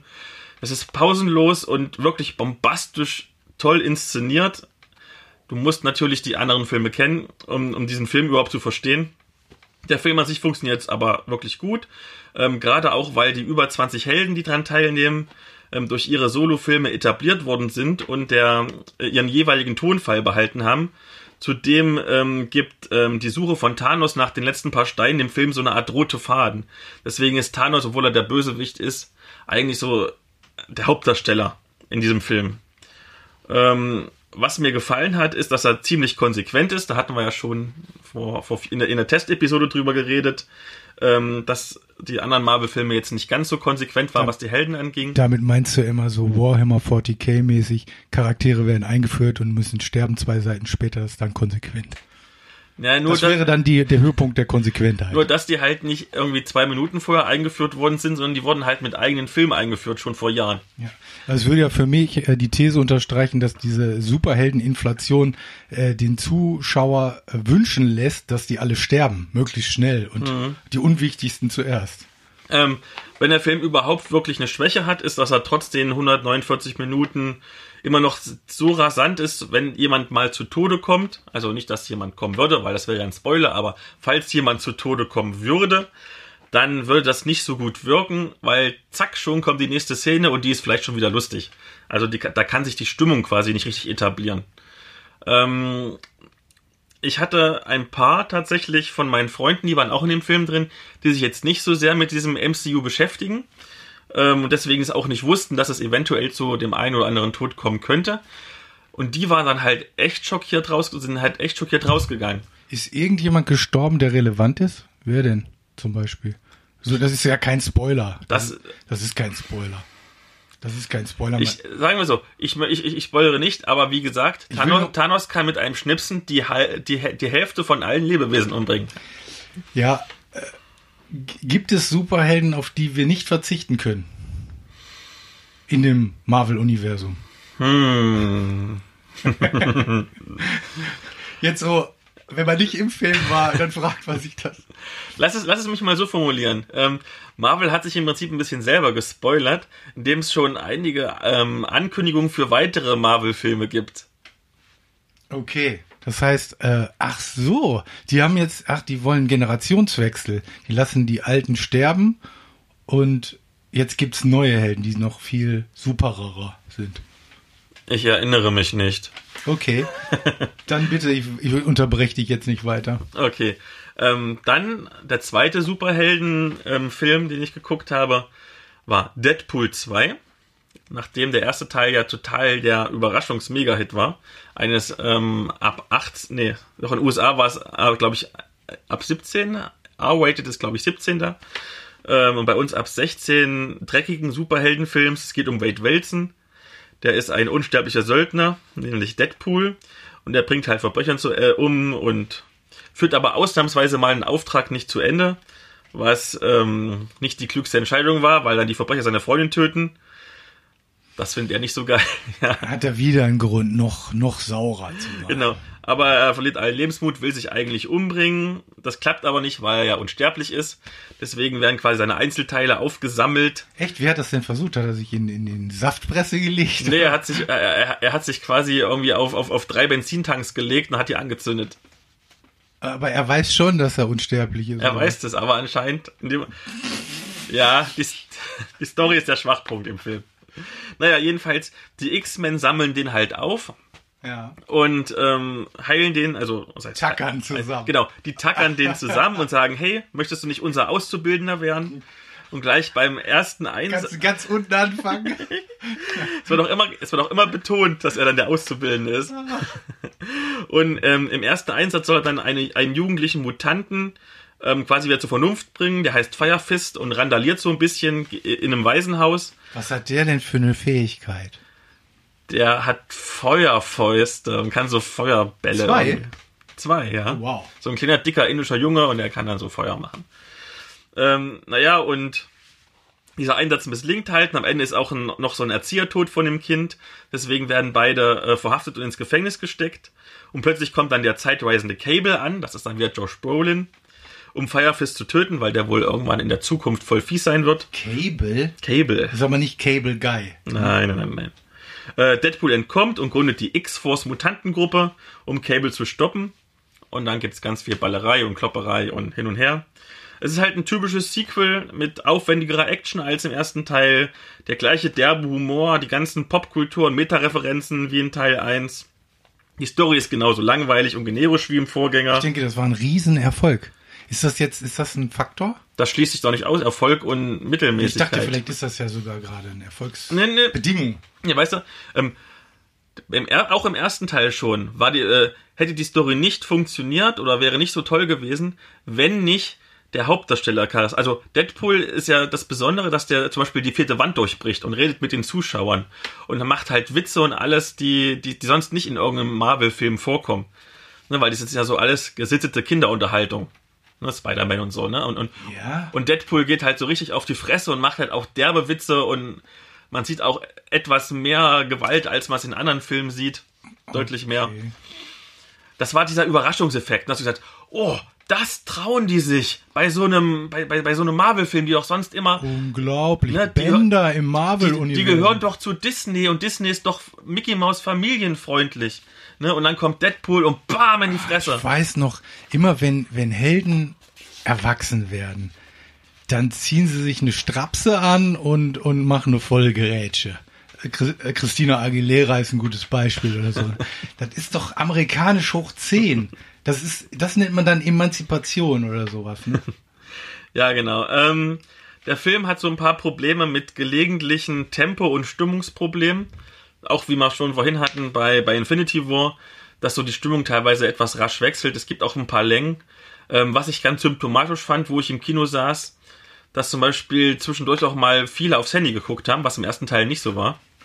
Ähm, ja, Aber das ist doch ein Film, wo, äh, wo man eigentlich, früher hätte man gesagt, es gab früher ja so Bügelmusik und sowas, ne? Äh, und das ist, ich habe den Eindruck, viele von diesen Blockbustern sind Filme, da macht man was nebenbei. Also die, da guckt man mit Freunden, man guckt aufs Smartphone, man spielt vielleicht sogar ein Spiel, bemalt Figürchen oder Das ist vielleicht, das ist, geht so auch, ich glaube, der Film ist so ein DVD-Abendfilm und weniger. Mm, Also er hat sehr, sehr viele Fans, muss ich sagen. Ich, was ich mitbekommen habe, viele finden auch wesentlich besser als den ersten Teil. Aber für mich, weil er noch, wahrscheinlich noch, weil er alles noch, weil er alles noch mehr macht. Ja. Ne, Mehr als im ersten Teil. Ja. Aber ich fand, die Überraschung war weg und so ein hypertropher ich, Muskel. ich habe das Gefühl, er genügt sich selbst in seinem und es ist halt, ich weiß nicht, ich, ich fand ihn, er war okay, ich, ich fand ihn gut, ne? Also gut ist ja nicht schlecht. ja, das stimmt. Aber es ist, es meine ganz große Überraschung, dass von allen drei Blockbuster-Filmen, die ich geguckt habe, das das schlechteste war. Denn be bevor ich diese Filme geguckt habe, war ich mir total sicher, dass Solo total abkacken wird und, und, und Deadpool wird der allerbeste. Sag mal einen vergleichbar schlechten Film, damit man das mal einordnen kann. Uh, ein, ein guter Film, der halt nicht so gut ist wie der, wie der erste Teil. Lass mich mal überlegen, was gibt's denn da Schönes? Ähm, Sin City 2. Okay. Ja, ja, genau. Das ist ein guter Vergleich. Sin City 2 im Vergleich zu Sin City 1. Und genauso ist Deadpool 1 und Deadpool 2. Also ja, das kann man sich gut mal für einen DVD-Abend angucken. Aber Die gängige Formulierung, das kann man sich mal gönnen. ja, genau, das ist immer meine Lieblingsformulierung. Das kann man sich mal gönnen. Schön. Jetzt kommen wir zu äh, etwas anderem, nämlich äh, ein kleiner Bruch. Ich will nämlich jetzt selber mein Cape überstreifen. Ich mutiere jetzt zum Super Herbert. Super, Herbert. Braucht man jetzt so eine Fanfare Du, du, du, du. Und up, up and away oder wie das heißt. Und weißt du, womit du tatsächlich Super Herbert sein könntest? Mit dem Weaving the Cape Rollenspiel. Kann ich da auch Sandaletten tragen? Da kannst du nicht nur Sonderletten tragen, du kannst sogar dein Lieblingscharakter Supergirl sein. Äh, wirklich? So mit, mit Trademark-Zeichen obendran? Nein, ohne Trademark-Zeichen. Ja, das ist trotzdem noch interessant. Genau. Ähm, das Wearing the Cape ähm, Rollenspiel basiert auf der Romanreihe von Marion Harmon. Ähm, heißt auf Deutsch ähm, Karriere Superheldin vom Feder und Schwert Verlag. Und es geht darum, ähm, die 18-jährige Astra, die durch eine Verwicklung im Anschlag plötzlich Superkräfte entwickelt, wird zum Azubi der Sentinels, das ist so die Superheldentruppe da wie Avengers im Film. Und Sidekick des berühmten Superhelden Atlas, den kann man vielleicht vergleichen mit, mit Superman oder so. Und ähm, lernt neben ihren Abenteuern und dass sie ihre Fähigkeiten einsetzt, auch die negativen Seiten des Ruhms kennen. Zum Beispiel, dass er dann halt irgendwie von den Klatschblättern irgendwie so der Yellow Press verfolgt wird. Und das Wearing the Cape ähm, Rollenspiel ist ein auf Fate basierendes Erzählrollenspiel, was äh, kürzlich rauskam. Deswegen konnte ich bis jetzt nur mal kurz reingucken. Und ähm, es passt dabei so schön zum Thema. Und werde dann halt die ausführliche Rezension wie immer auf nerdsgegenstefan.de schreiben. Ähm, vom Uhrwerk Verlag kostet 39,95 Euro. Hat, ist ein ganz schön dicker Schinken mit, mit, mal gucken, wo ist denn hier die Seitenanzahl? Schauen wir mal, 224, so, vielleicht 230 Seiten ungefähr, würde ich mal so schätzen. Genau. Ähm, ja, das ist halt ein, ein, so beim ersten Blick, wie ich reingeguckt habe, ein sehr schönes Erzählrollenspiel. Das heißt, es ist jetzt wenig wie zum Beispiel, wo wir jetzt letztes Mal Contact hatten, wo du halt für jeden scheißen Modifikator hast und hast irgendwie noch 100 Charakterwerte, die du aufleveln musst und musst gucken, hm, ich kann die Fähigkeit und die und die und die zusammen nutzen und alles. Hier ist alles ein bisschen einfacher, es wird alles recht erzählerisch gehandhabt. Die ganzen Situationen haben so verschiedene Aspekte, die dir ähm, Pluspunkte und Minuspunkte bringen. Dann würfelst du, du verrechnest das in alles miteinander und dann guckst du, ob es gut oder schlecht wird. Und das System ist sehr erzählgetrieben. Das heißt, wenn du zum Beispiel, ähm, wenn dir zum Beispiel mit Absicht irgendwas Schlechtes passiert, was aber für die Story cool ist, dann bekommst du äh, Bonuspunkte. Keine Ahnung, du hast meinetwegen als, als schlechte Fähigkeit, dass du dich selbst entzündest und, und, und stehst in der Streichholzfabrik und sagst, oh, ich entzünde mich gerade selber muss man ganz blöd zu sagen, und das Haus brennt ab. Dann kriegst du halt ewig viele Punkte und die kannst du dann irgendwann, wenn du sie brauchst, mal richtig einsetzen, dass das, was du dann machst, so megamäßig heroisch ist. Und ich habe schon mal so richtig durchgeguckt und schon mal so ein bisschen Charakter gebaut. Das ist ja mal beim Rollenspiel mal so was Wichtiges, das geht recht schnell. Ähm, du könntest dein Supergirl problemlos machen. Ich äh, als Flash-Fan könnte mein Flash problemlos machen. Ja. Mit Sandaletten. Du kannst dein Flash mit Sandaletten spielen, wenn du möchtest. Also Wearing the Cape. Wahrscheinlich. In der Tradition von Fate, dann überrascht es auch nicht, dass es ein erzählerisches Rollenspiel Ganz genau. Wahrscheinlich, wahrscheinlich wären deine Sandaletten dann der, der negative Aspekt, der dich immer, der dir immer Probleme bringt und aber Punkte. Ja, wenn die aufgehen, wenn so eine Schnalle aufgeht. wenn dann, bei der Schnalle eine Schnalle aufgeht. Und dann mit Lichtgeschwindigkeit hingestürzt. Ja. Hoffentlich hast du schnelle Regeneration. ja. Ja, also das ist, und, ähm, ich weiß, das klingt wieder jetzt für die Hörer, die jetzt nicht aus dem Rollenspielbereich kommen, klingt das jetzt wieder ähm, sehr abschreckend, irgendwie so oh, 230 Seiten Buch oder so. Das liest sich sehr schnell, die eigentlichen Regeln sind wenige Seiten, das meiste sind halt wirklich Hintergrundinformationen. Das lässt man dann den Spielleiter. Ganz genau. Machen. Und ich meine, es gibt nicht so viele Superhelden-Rollenspiele in Deutschland, die populär sind. Und es ist mal wieder schön, dass es mal wieder Modernes gibt. Ich finde auch so, ein, äh, dass das, äh, es klingt zumindest so durch, dass so ein niederschwelliger äh, Einstieg möglich ist. Ja, genau. Ich, ich, ich glaube, so, gerade diese Erzählrollenspiele um Fate sind vielleicht sogar perfekt für den niederschwelligen Einstieg ähm, geeignet, weil du, weil es ja wirklich noch ums Erzählen geht und nicht um irgendwelche Mathematik, wo du deine Bonusse ausrechnest und deine, deine, deine, deine Mali ausrechnest und irgendwelche super Crits würfeln musst oder so, sondern wo du im Prinzip wirklich einfach nur erzählst, du kriegst noch so ein paar Brocken hin durch die Aspekte keine Ahnung, äh, das Flugzeug ist schwer ähm, als, als Aspekt, dann weißt du, aha, okay, ich kann es jetzt nicht alleine hochheben, wenn ich jetzt nicht Superman bin oder so. Also im Prinzip ist es, also das ist betreutes Geschichten erzählen mit ein bisschen Würfeln. Und das macht echt Spaß. Bevor das noch pflegerischer wird und ich vielleicht noch irgendwelche sehr unangebrachten Witze mache in die Richtung. Ja, lass uns lieber zu Star Wars kommen, das ist die bessere Idee.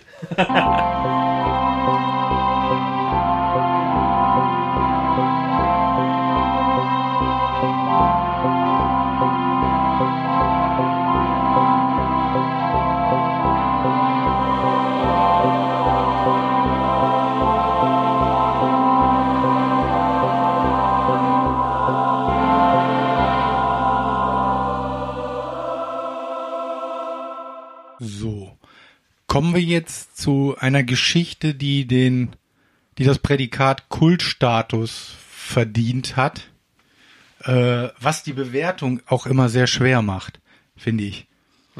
Ähm, dazu gehört sicher äh, Krieg der Sterne mit CH. Damit wir hier nicht äh, vom Anwalt gleich wieder Anrufe bekommen. Krieg der Sterne lässt sich kaum äh, zurück zu über, äh, übersetzen ins, äh, ins Englische. Das würde dann heißen wahrscheinlich Creep of the Stars. Also keine Ähnlichkeit, worüber wir jetzt sprechen. Aber so, Spaß beiseite. George Lucas fällt mir ein als erstes. Ohne George Lucas kein Star Wars. Und ohne Harrison Ford keinen coolen Han Solo. Richtig. Hätte es diesen Film jetzt zu diesem Zeitpunkt nicht gegeben, dann würde ich bestimmt keinen versöhnlichen Ton anschlagen beim Thema Star Wars. Woran, woran liegt das? Ähm, ich, ich würde das mal jetzt vereinfacht so darstellen. Es gibt ja ungefähr drei Generationen Star Wars Fans. Der, äh, die erste Gruppe ist die, äh, die sind die Fans der, der ersten drei Originalfilme. Vielleicht gibt es da so eine, sogar noch eine Gruppierung, die die digitale Fassung besser findet als die Original-Kinofassung. Oh nein. Äh, vielleicht gibt's die. Also, äh, keine Ahnung. Es war, das war der erste Schrecken, wo man das Gefühl hatte, irgendwas stimmt mit George Lucas nicht. Ist es die Scheidung? Sind es die fehlenden Drogen? Keine Ahnung. Ähm, dann kommt die zweite Generation mit Episode 1 bis 3. Ne? Und dann die dritte Generation jetzt mit dem, äh, wie heißt das nochmal, Erwachen der Macht Genau, und den, die Filme von letzten Jar Jar. Abrams halt, ne? genau. Der, die der erfolgreiche Regisseur, der auch schon vorher eine kleine, beliebte Kultsendung aus den 60er Jahren, so eine lächerliche kleine Sendung äh, mit dem Namen Enterprise, Raumschiff Enterprise, Trek. Star Trek, äh, schon kaputt gemacht hat. Nein, macht das erfolgreich, macht das jetzt erfolgreich auch mit Star Wars weiter. Einspruch, er hat sie dynamisch wiederbelebt. Für mich ist das so, genau, das ist das, ist einfach was, zu alt. das ist das, was die Presse schreibt. Das, für mich, äh, mich erinnert das an diesen Medon oder Merdon, der die erst die Bundesbahn runtergewirtschaftet hat. Und ich glaube, ist er nicht jetzt bei einem anderen erfolgreichen Projekt am Gang? Ja, also damit würde ich Jar Jar Abrams in einen Topf werfen wollen. Ich glaube, ich muss ja die Freundschaft kündigen. Ich kann, ich ich würde das sogar argumentativ unterlegen wollen.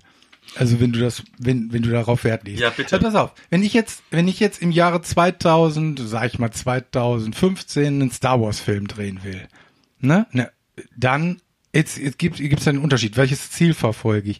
Will ich jetzt ein äh, kommerziell erfolgreiches irgendwas oder will ich einen Star Wars Film drehen?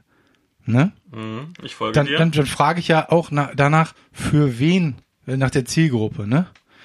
Äh, da, das Problem ist ja, dass George Lucas schon mit den Episoden 1 bis 3 die alten Star Wars-Fans die Generation abgehängt hat.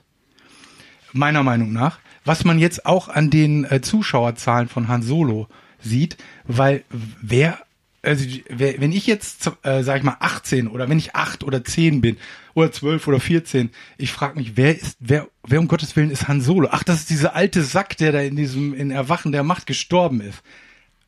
Also, das, und dann gibt's noch ein Lego-Raumschiff dazu. Aber sonst fällt mir doch da nichts ein.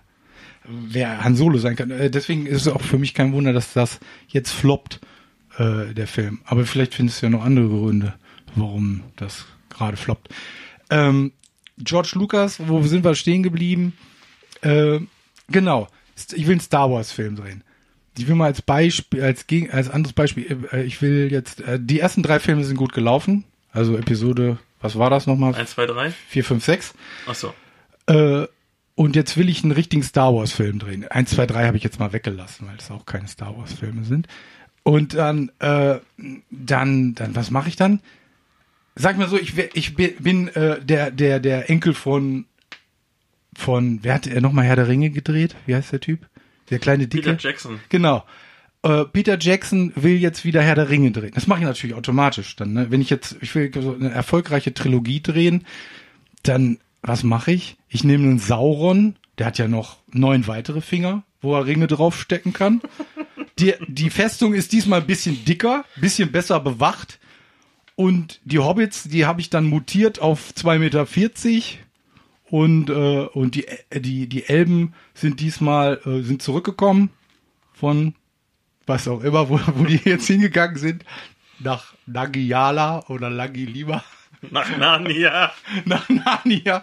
So, und alles nur, nur äh, größer äh, und, und, und schöner und knalliger und dann wird das ein Bombenerfolg. Wie reagiert ein Herr der Ringe-Fan, also wer diese Filme gemocht hat, äh, wohl auf so einen Blockbuster? Genauso wie, sie, wie ein vernünftiger Herr der Ringe-Fan reagiert hat auf die Hobbit-Trilogie, nämlich mit Abscheu. Woran liegt das? Das wäre doch die Gelegenheit für Vigo Mortensen wiederzukommen. Den konnten sie für den Hobbit nicht gewinnen. Er hat einfach nur gefragt, wo ist da irgendwo ein, ein Waldläufer mit dabei? Ne, also komme ich nicht. Das hat ja den, den, den, den Legolas nicht abgesch äh, abgestreckt. Genau, der ist trotzdem hingegangen. Der genau. springt durch zwei Teile mit 50 Meter Sätzen auf Orköpfen. Hast, hast du gewusst, dass Amazon jetzt eine, eine Herr der Ringe-Serie plant? Über fünf Staffeln, habe ich Also gelesen kommt, gestern es kommt erst. tatsächlich. Ja, aber ich glaube auch Vorgeschichte Ja, und nicht Nachgeschichte. okay. Aber das wird schon. Ich bin zuversichtlich. Also- Amazon-Serien waren noch bis jetzt gar nicht mal schlecht. Äh, Jetzt kommen wir mal zu dem Han Solo. Ja, genau. Da hat jetzt Auf tatsächlich, den Punkt. genau, da hat doch da jemand tatsächlich die Traute gehabt, einfach nur eine Geschichte aus dem Star Wars Universum zu erzählen. Und nicht aus dem Disney Star Wars Universum, sondern tatsächlich aus dem Universum, was äh, Star Wars Fans aus Büchern und Veröffentlichungen äh, kennen, bereits kennen. Die haben auch tatsächlich quer gelesen. Das merkt man im Film an. Also da sind äh, die, die sozusagen die Geschichte von Han Solo sind Versatzstücke drin, äh, die man als Leser von Star Wars Büchern kennt. Ne?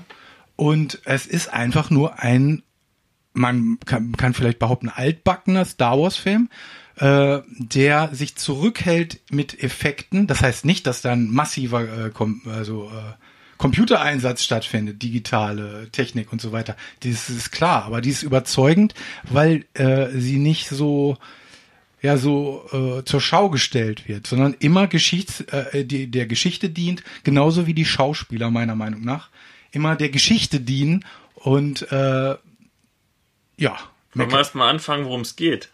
Ja, das kannst du immer am besten. Ich verzettel mich immer. Okay, ich versuche es auch mal auf die Kette zu bekommen. Also es ist Han Solos Vorgeschichte äh, und er lebt als Jugendlicher mit seiner Freundin Kira auf dem Industrieplaneten Corellia, wo er bei so einem Verbrechersyndikat irgendwie angestellt ist oder da arbeiten muss. Die heißen White Worms und sehen, naja, ein bisschen gruselig aus. Ähm, die beiden, das junge Pärchen, versucht zu fliehen. Das klappt nicht ganz, immerhin er kommt durch und heuert bei der imperialen Flotte als Pilot an, um sich da ausbilden zu lassen. Und sie bleibt zurück ähm, und drei Jahre dann gibt es einen Zeitsprung. Und drei Jahre später ähm, ist er von der Flugakademie geflogen und ist jetzt Fußsoldat und trifft bei einer ähm, Bodenschlacht, die schon so ein bisschen Anleihen an, an, an Warhammer oder an den Ersten Weltkrieg hat. So vom Feeling her musste ich sagen. Dreckig. Ja, schön dreckig, genau. Und mit Gräben und allem drum und dran. Ähm, also da trifft er so ein, ein paar, ähm, eine Diebesgruppe, so ein paar Verbrecher, die sich, ähm, Gauner würde ich jetzt mal abmildernd sagen. genau, Gauner, und schließt sich denen nach allerlei hin und her an. Ähm, und die wollen einen Zug mit Coaxium, das ist so ein ganz wertvoller Raumschifftreibstoff, ähm, den wollen sie bestehlen und ausrauben. Und in dem ganzen Hin und Her trifft er auch noch Chewie und freundet sich mit dem an. Und aber eine andere Schurkenbande hat halt dieselbe Idee mit diesem ähm, Beklauen des Zuges. Und dann gibt es die erste große Schießerei und hin und her und die großen Action-Szenen. Und im weiteren Verlauf der Geschichte lernt er dann Lando Calrissian kennen, spielt Zabak mit denen um die Millennium Falken, der trifft Kira wieder und schafft letztendlich auch den Kessel Run in 12 Parsecs. Worauf er in der späteren Trilogie immer so stolz ist. Genau. Und es werden äh, einige zentrale äh, Star Wars Fragen werden auf elegante Art und Weise beantwortet. Wenn man jetzt zum Beispiel an das Credo-Duell denkt, wer hat zuerst geschossen oder so, das wird aber ganz nebenher. Ja, genau. Also das ist überhaupt nicht wichtig. Äh, genauso wie äh, so kleine äh, Insider-Gags drin sind. Ich, ich weiß nicht, ob es bewusst ist, aber es ist einfach zu eindeutig, um, um es nur so ein unbewusst gemacht zu haben. Es gibt tatsächlich auch äh, dieses Hemd von Lando Calrissian, das ist so auffällig, merkwürdiges Design. Es hat mich immer an an dieses Hemd, in, wer noch Bill Cosby in Erinnerung hat, jetzt nicht aufgrund seines Skandals, sondern der Sendung, die er damals gemacht hat, der Familiensendung. Äh, da gab es seinen Sohn Zio und der hat, hat man ganz teures Designerhemd geschneidert gekriegt von seiner Schwester Denise. So ein gelbes, komisches, vernähtes Teil. Und genau dieses Gordon Cantrell Hemd trägt Lando Calrissian in diesem Film. Es kann kein Zufall sein, dass, oder die Macht. Es gibt ja keinen Zufall bei Star Gibt nur die Wars. Macht, genau. Was ich persönlich ähm, wirklich gut fand ähm, bei Solo Star Wars Story war tatsächlich, dass Chewbacca endlich mal ein bisschen Raum eingeräumt wird. Also er bekommt eine Geschichte und ist nicht mehr so ein absoluter Nebendarsteller, ohne der einfach nur Han hinterherläuft. Der ist eine eigene Persönlichkeit mit eigener Geschichte, mit eigenem Kopf. Das ist so ganz anders als, als in, den, in den alten Filmen. Ähm, da wird einfach immer gemacht, was, was Han will und so und, und, und, und Chewie steht da und, und nickt es nur ab. Oder es gibt auch diese legendäre Szene, ich glaube, es ist im vierten Teil, wo die alle so eine Medaille bekommen, weil sie einen Todesstern ähm, äh, zerstört haben. Und wer bekommt keine Chewie? Steht nur daneben und freut sich. Das ist Rassismus. Ja, ne? Das ist Zottelrassismus. Also ja, der ist vor allen Dingen hunderte von Jahren alt, aus einer uralten Kultur. Ganz genau. Chewbacca ist ja, glaube ich, basierend auf dem Hund von George Lucas, als er die Figur entwickelt hat. Man, erk- man erkennt schon so ein Parallelen zu so einem treu doofen Bernardiner, das stimmt schon. Ist das ein Bernardiner? Hätte ich jetzt nie gedacht. Ich dachte, das ist so ein Handtaschen-Terrier. so ein, Aber wie oder, heißen denn diese Yorkshire mit, mit diesen Yorkshire komischen, Terrier? mit diesen komischen Schleifchen im Haar? das ist doch ein. Weiß ich doch nicht. Ich habe hab, hab so mit Und Hund. wer sind diese kleinen mexikanischen Hunde? Ach so, das ist ein Chihuahua. Ah ja. Aber der hat kein Fell. Ach so, stimmt. Er hat Fell. aber Wurst, Wurst, gehen wir wieder zum Hauptthema zurück. Ja, ist aber eine gute Überleitung vom Hund zur Wurst. Also, ich persönlich fand diesen Film sehr, sehr gut. Entgegen meiner, vielleicht auch, weil meine Erwartungen so total niedrig waren. Man hat ja im Vorfeld wirklich viel mitbekommen mit ähm, Produktionsschwierigkeiten, was den Film anging. Die Regisseure sind herausgeflogen. Sie haben einen, mit Ron Howard einen auf Nummer sicher Regisseur eingesetzt. Der Hauptdarsteller Elden Eidenreich, oder wie man es ausspricht, der musste ja angeblich noch ein paar Schauspielstunden nehmen, während der Dreharbeiten sind. Es wurde ewig viel nachgedreht. Deswegen ist der Film irgendwie mit 300 Millionen auch schweineteuer geworden. Aber das ist etwas, was George Lucas ja nie gemacht hätte. Irgendw der, der, muss, er hat es natürlich gemacht, aber er hätte es nie geplant, dass er was nachdrehen muss. Äh, Das sieht man zum Beispiel in Episode 2. Da kann man ja richtig schön sehen, wie Obi, Obi-Wan Kenobi, äh, da ist der Bart ab. Und dann äh, Hugh McGregor muss wiederkommen, weil mir fehlen noch irgendwie so ein paar Dialogfetzen in meinem Stummfilm. Äh, ähm, habe ich vergessen. Der muss ja noch antworten. Komm mal noch mal wieder und sag noch mal und motiviert ein paar Sätze. Denk dir mal aus gerade. Also du fühlst dich jetzt prima und du siehst gerade die Klonarmee. Jetzt sag mal, wie prima du diese Klonarmee findest, weil du die jetzt mit nach Hause nehmen kannst als Jedi. Jetzt los, Jun, denk dir mal was aus. Äh, ich bin Obi-Wan Kenobi. und dann mit so angeklebten Pfoten. Das musst du dir mal bei den Produktionskosten vorstellen, wie billig diese Filme sind. Ne? Also unglaublich. Das erinnert, das erinnert mich jetzt äh, an, an Justice League, wo sie für die Nachdrehs den Schnurrbart von Henry Cavill immer ab ähm, wegretuschieren mussten. Wahrscheinlich hat George ein paar Barthaare von sich abgegeben. Komm, hier kleben wir. Noch ein bisschen rot machen. Ja, also jedenfalls, ich war wirklich positiv überrascht, wie gut der Film war. Er ist auch von diesen drei Filmen, ähm, also von den drei Blockbustern, die wir diesen Monat hatten, für mich mit Abstand der beste. Ich war überrascht. Da war ja auch tatsächlich jemand dabei, der äh, von Star Wars Ahnung hat. Der Lawrence Kasten, der hat ja das Drehbuch, glaube ich, geschrieben. Und der, wenn man sich dann mal zurückerinnert, der hat auch bei für die ursprünglichen drei Filme war der immer, hat der immer mit George Lucas zusammengearbeitet. Da kann man auch sehen, dass ein Mensch alleine für den, dass dieses dieses Gewicht einfach von dieser Star Wars Hypothek einfach nicht zu tragen ist, ne? Aber Georgie konnte sich, konnte sich das ja auch leisten, ne? Also ich denke mal, das äh, hat er auch bewusst gemacht. Er ist seine Frau losgeworden, alle guten Berater, saß da in seinem Führerbunker und jetzt wollte Episode 1 bis 3, so wie ich das machen will. Egal. Da kann mir auch keiner mehr was dazu sagen. ich mach das, es darf auch keinem gefallen, muss auch gar nicht. Ich mache mir hier meinen Disney-Kindergarten und verkaufe dann eine Disney-Überraschung. Weil das ist ja, ist ja was ganz anderes, ne? Ja. Jetzt, also, die, die treueste zu Star Wars, die hat ja längst vor Disney aufgehört. Also, Meiner Meinung nach. Hm. Also, Wer ein umso größerer Star Wars-Fan ist ja der Lando Calrissian-Darsteller Danny Glover, ja. der wie gesagt, Lando Calrissian spielt. Und der macht das richtig gut. Also, der reißt diese ganzen Szenen an sich. Ähm, Findest du? Ja, finde ich. Also auch Woody Harrison macht einen guten Job. Ähm, dagegen so alten Eidenreich, also Han und, und Kira, seine Freundin, die spielen alle solide. Ne? Ja, die es ist das. durchaus solide. Es ist jetzt niemand dabei, der, der irgendwie schlecht spielt. Aber Auffällig, unauffällig, ja, genau. würde ich mal sagen. Genau, sie spielen auffällig unauffällig. Er, ähm, also Han orientiert sich noch stark an den Harrison Ford Han. Ähm, ja, also da gibt es jetzt nichts Negatives zu sagen, aber man merkt schon, dass äh, Donald Glover wirklich der bessere. Ich weiß nicht, der, und wir haben einen richtig tollen Bösewicht. Ne? Nicht irgendwie ein digitales Gemansche oder so, Hm. sondern ist das nicht sogar der, der hier in Ritter aus Leidenschaft diesen, diesen, Weiß ich nicht, aber diesen diesen- Baden Das, spielt? das, das war doch, glaube ich, Vision sogar aus Infinity War. Also haben wir sogar zwei Ja? Leute. Okay. Nee, und äh, es sind da so viele, äh, man, man spürt so viel durch. Äh, es ist das, was aufkommt, ist Star Wars Gefühl. Ja, ne? genau, das- man denkt an Cole, an äh, Knights of the Old Republic, wenn man wer das gespielt hat. Oder, oder äh, Jedi Knight 2, Outcast Mhm. oder irgendwie solche Games, wer sowas gespielt hat. Ich hatte auch das erste Mal wieder richtig, so ein richtiges Star Wars Gefühl.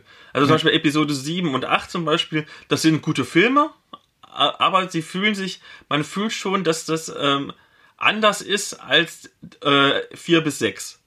Und, und, und Solo Star Wars Story hatte für mich genau dieses richtige Gefühl von der von Episode 4 bis 6. Und sogar noch mehr als Rogue One, obwohl Rogue One ja auch schon sehr nah kam vom Gefühl her. Den habe ich leider noch nicht gesehen. Das werde ich jetzt nachholen, aufgrund dieses äh, Erlebnisses. Und weißt du, welcher Film auch fast nicht gesehen wird? Ja. Solo aus Star Wars Story. Riesengroße Ja. Flop. ja. Also, Es man- man- explodiert kein Todesstern. Es sind keine 10.000 Laserschwerter zu sehen. Ist das überhaupt Star Wars? Ist das nicht nur einfach irgendein Science-Fiction-Film? Und wir wissen, die Leute stehen nicht auf Science-Fiction. Das ist einfach, das ist so ein kleines Nischenpublikum. Aber sobald da einer mit so einem bunten Stäbchen rumwedelt, äh, rein. Und das Schlimme ist ja auch, ähm, ich finde ja tatsächlich, dass diese neuen Star Wars Filme, die die sind ja von dem Mann, äh, der auch diese diese diese äh, Achterbahn bei Disney World Europa auch alle ähm, wartet, gemacht worden. Mit Rödelkamera kennt er sich aus. war das jetzt mehr ein Witz oder war das jetzt ernst gemeint? Das war er- ernst gemeint. Jar äh, ähm, Abrams macht auch da die Rollercoaster in Paris da. Aha. Das habe ich nicht nein, gewusst. nein, das war nur ein ganz dummer Witz. Veralber mich doch nicht. Aber ich meine, mehr ist das jetzt nicht. Äh, Die Star Wars Filme meiner Meinung nach sind so in der Tradition der Space Opera der klassischen von E.E. Doc Smith, äh, der auch irgendwann sein Universum, äh, der, dem gegen irgendwann die Gegner aus. Was machst du im nächsten Film? Im nächsten Film, äh, der Todesstern muss ja noch größer werden. Er muss noch äh, noch schlimmer äh, schlimmere Waffen drauf haben, noch mehr Nazis. Es, die die die die die du musst wieder die Monokultur von Jo- Joseph Campbell bemühen, womit alle Plots äh, äh, von Romanen und Filmen zusammengeknackst werden, von Harry Potter bis sonst was. Es ist doch nur noch einheitsbrei. Du weißt nicht mehr, guckst du jetzt äh, einen Superhelden-Comic, guckst du, was ist das? Guckst du Star Trek, die auch nur noch wie Superhelden 20 Meter Sprünge machen, ne Spock, der braucht auch ein Cape demnächst. Äh, das ist doch alles eine Soße. Also ich merke den Unterschied nicht mehr. Beim einen steht DC, beim anderen Marvel, beim dritten halt äh, Disney jetzt. Und du glaubst, das ist der Grund, warum der Film floppt? Nee, das ist, äh, das ist das äh, Erfolgsgeheimnis von J.J. Abrams. Es ist, ein, es, ist, ein- es ist gar kein richtiger Film. Es ist so basale Stimulation. Die Leute werden durchgerüttelt. Du musst nicht, nicht denken. Du brauchst keinen Drehbuchautoren bezahlen. Es macht einfach nur Bim Bam Bim. Schön bunt, schön laut. Ich weiß es nicht. Es ist eine, für eine andere Generation. Also Generation doof sind ja schon die Eltern von den Kindern, die da sitzen und die sind stolz drauf. Ich weiß nicht, wer da jetzt, äh, wer das jetzt gut findet. Also ich glaube, die ähm, der Flop in Anführungszeichen, also ich möchte Flop immer in Anführungszeichen sagen. Ähm, während wir das aufnehmen, ich gucke gerade live auf boxofficemojo.com, hat der Film weltweit eingespielt 264 Millionen 387.100 Dollar. Noch nicht refinanziert. noch nicht refinanziert. Aber ich meine, das sind jetzt, wie lange sind's? Das sind jetzt zehn Tage. Nach zehn Tagen hat er schon, was sind das, 80 Prozent des äh, eingespielt, ähm, des, des Produktions, der Produktionskosten. Ein Plus, Flop. dass es, dass es noch diese ganzen Lizenzdeals gibt. Und ich meine, wenn dann irgendwann noch ähm, die DVD und Blu-rays warte rauskommen. Mal. Erstmal, alle, die uns jetzt hören, die werden, das hat so einen Multiplikationseffekt. Alle, die sagen, ich, du musst da rein. Wir müssen heute alle mit unseren ganzen Freunden da rein, um Disney zu beweisen, wir können auch gute Filme drehen. Unser Publikum ist nicht total beknackt. ne? Bitte geht da rein, Leute. Und äh, äh, viele von euch werden sich in den Hintern beißen. Gerade die alten Star Wars-Fans. Genauso wie ich. Ich wäre da nicht reingegangen, wenn Philipp nicht gesagt hätte, komm mal mit. Ähm, ich hätte mir den nicht angeguckt. Und die DVD-Käufe, die werden hochschießen, weil Ja. der, der, das kommt dann zu spät. Bis der wieder im Kino kommt, Ja. bei den Verkaufszahlen da. Ja. Also wie gesagt, ich finde bei, bei dieser Menge an Einnahmen, ne, äh, immer von einem Flop zu reden. Ich meine, klar hatte irgendwie ähm, das Erwachen der Macht, glaube ich, zwei Milliarden Einnahmen. Ne? Das, Das kann, Börsendenken das, halt, das, ne? das, das kannst du nicht vergleichen, aber nach zehn Tagen so viel Geld eingespielt zu haben, ist, finde ich, jetzt kein Flop. Aber ich denke, Bei auch der wenn man, Hitze vor allen Dingen. ja, bei der Hitze, ne? Und vor allem, wenn du immer hörst, irgendwie ist es ein Flop, ist ein Flop, das ist ja dann auch ein negativer Multiplikator. Wer, wer will schon in einen Flop-Film reingehen? Und also das ist, glaube ich, also diese ganze Vorgeschichte und dieses jetzt Ganze ist es ein Flop. Das, ähm, ich denke, das tut ein bisschen die Zuschauerzahlen drücken.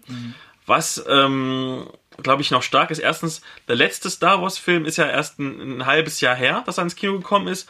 Und er ist von vielen Fans ja nicht angenommen worden. Die Presse hat ja gejubelt. Ja, das ist ja Aber cool. die, die, die Fans haben ihn ja nicht so wirklich angenommen, gerade die älteren Fans. Ja. Und haben gesagt, "Öh, ich gehe nicht mehr in Disney Star Wars Filme, weil nicht gut.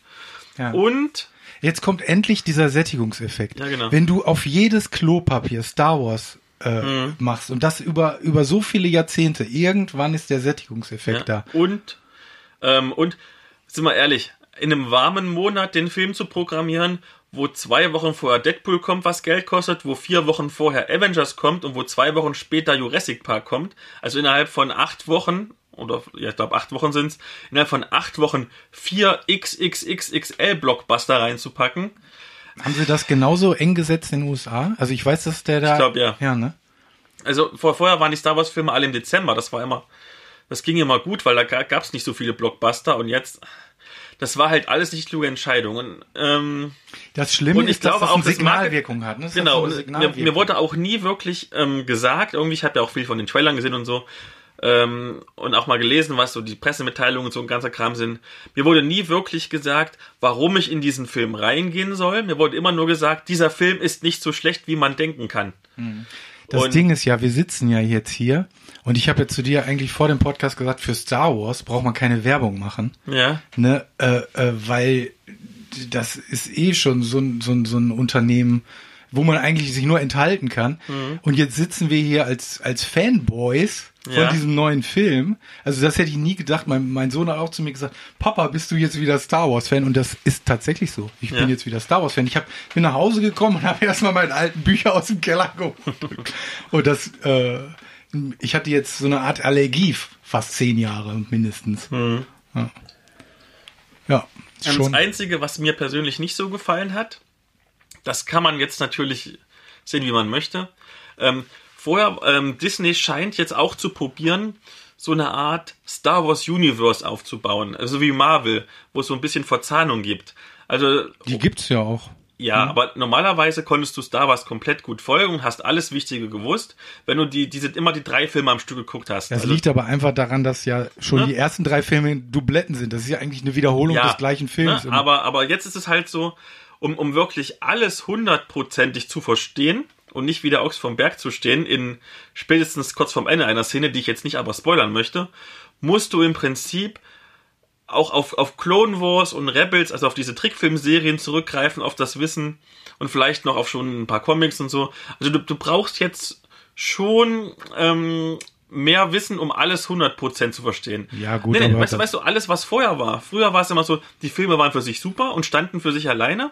Und alles, was dann kam, war quasi noch Bonuswissen für Nerds, in Anführungszeichen. Also- Aber jetzt brauchst du, um auch den Film 100% zu verstehen, ne? selbst äh, äh, musst, musst du schon dich mehr mit dem Thema beschäftigen und auch die anderen Produkte konsumieren. Nur nur als ja. Beispiel Stefan, mit, ähm, also der nachdem der Podcast, äh, der Blog benannt ist und auch der Podcast indirekt, der ist ja auch ein großer Star Wars Fan, aber der liest jetzt nicht die Romane und guckt die Serie nicht, sondern der guckt nur die Filme, aber die dann ganz begeistert. Und es gibt halt eine Szene, wo eine Figur dann prominent auftaucht und er so ganz geschockt so, hä, das kann doch gar nicht sein, die ist doch schon lange tot. Und weißt du? Und Okay, aber das liegt äh, mit daran, dass, äh, dass heute jeder Film und jedes Universum immer sich ständig selbst erklären muss. Es muss, du brauchst immer so einen vorgeschobenen Block, äh, damit dann restlos äh, alles erklärt ist. Man kann sich auch einfach entführen lassen in, eine, in, eine, in eine andere Welt. Und das ist das, was ich äh, eigentlich von Kino erwarte. Ich werde in ein anderes Universum entführt. Und es ist ein, ein Blick in, in eine fremde Welt. Das ist das ja, was Science Fiction oder Fantasy macht. Und die Gesetzmäßigkeiten, die, die erklärt äh, einen Film nie gänzlich, sondern, äh, sondern es steckt dich erstmal an, also äh, die, eine Faszination dafür. Und dann kannst du tiefer schaufeln. Ähm, also ich finde es nicht, ich, ich finde nicht, dass diese Fragen beantwortet werden müssen durch, durch den Film selber. Aber das ist auch, glaube ich, viele, äh, die Angst von vielen Verlagen und auch von vielen Filmemachern. Es dürfen keine Fragezeichen entstehen, die nicht sofort beantwortet werden. Aber da gibt's ja die Fragezeichen. Und, die, und, und, und, Ja, eben, um, die, um diese. Fragezeichen, in Anführungszeichen, in Ausrufezeichen zu verwandeln, musst du ja noch die anderen Produkte konsumieren. Also du es doch nicht. Nö. Kannst, auch, du kannst auch diesen Film einfach so, einfach so. Aber da guckst du blöd. Ich Also hab in hast- Star Wars hast du, 6 Hast du nicht, als, als diese Ja. Figur aufgetaucht ist, ohne zu sagen, wer es ist, hast du dann nicht gedacht, hä, was macht denn diese Figur da? Die ist doch schon lange tot. Pass auf, ich habe 100 Star Wars Romane gelesen und ich musste auch überlegen, was der jetzt da soll. Außerdem weißt du es überhaupt nicht, das kann auch einfach nur ein ganz normaler Bewo- Bewohner von Datumir sein. Also, ne? Aber, ne, aber nein. Also- Also, das ist, das ist dieselbe Figur wie, wie in dem anderen Film, wo er stirbt. Diese die gibt massenweise Leute mit Gesichtstätowierung auf Datumir. Ja, aber niemand, der mit einem Der hatte auch so komische mechanische jetzt, Beinchen. Jetzt kommt ein Riesenspoiler. Nein. Aber niemand, der mit einem Doppellaserschwert rumrennt. Ja, und? Ja, gut, dann gibt's da halt eine Verbindung. Das ist vielleicht der einzige Fehler in dem Film, dass sie überhaupt eine Verbindung zu den anderen Filmen gemacht haben, anstatt zu sagen, ich will damit nichts zu tun haben. Ja, genau. Also die, die, die haben ja geplant, eigentlich eine Trilogie draus zu machen, aber bei den Einspielergebnissen wird das wahrscheinlich das nichts ist, mehr werden. Das ist das Trauerspiel, Ist absolut. Also ähm, ich habe ja als als äh, äh, Teenie habe ich ja äh, äh, die Rückkehr der Jedi-Ritter im Kino gesehen. Mhm. Hatte die ersten beiden nicht gesehen. Ich habe da trotzdem da gesessen. Boah. Und dieser, dann, dann willst du die, na, natürlich, du willst die anderen beiden Filme auch sehen. Das kannst du ja dann auch machen. Ich meine, Hm. also, was mich ja überrascht ist, dass, dass Disney diesen Schritt überhaupt gemacht hat. Die haben ja gesagt, wir trennen uns von dem ganzen alten Müll. Ne? Und äh, Und jetzt holen wir das ganze Expanded Universe doch wieder, genau.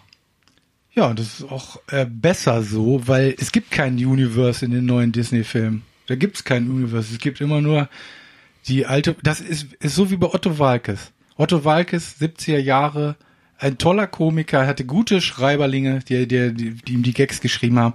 Jetzt rennt er da als Skelett von sich selber rum und macht immer noch Geld, was ich ihm gönne. Aber das ist nicht mehr witzig, es ist leider erbärmlich. Ja, das stimmt. Ne? Das, und so ist das mit diesen neuen Filmen, äh, Star Wars Filmen auch. Das stimmt. Aber ich würde mal also abschließend sagen, du warst sehr begeistert. Ich war auch sehr begeistert. Also da gibt's, ja, wir sind begeistert und wir empfehlen immer noch, guckt ihn euch an. Wenn ihr ihn noch nicht gesehen habt, ihr werdet nicht enttäuscht sein. Ich sehe zu, dass, sie, dass wir unseren Teil dazu beitragen, indem ich den Podcast so schnell wie möglich Das ist schön. fertig mache. Genau. Wir waren ja so begeistert tatsächlich vom, von dem Star Wars Film, dass wir gleich wieder, ich meine, wir sind ja ein Rollenspiel-Podcast, äh, originär, dass wir gleich noch ein Star Wars Rollenspiel spielen mussten. Und ich hatte Bock drauf. Und du hattest Bock drauf, und das kommt nicht oft vor, weil da du als Test, der immer mein Testspieler bist, muss ich immer zwingen, mit mir ein neues System auszuprobieren. Aber dieses Mal warst du sehr motiviert. Und wir haben das offizielle FFG Star Wars Rollenspiel gespielt.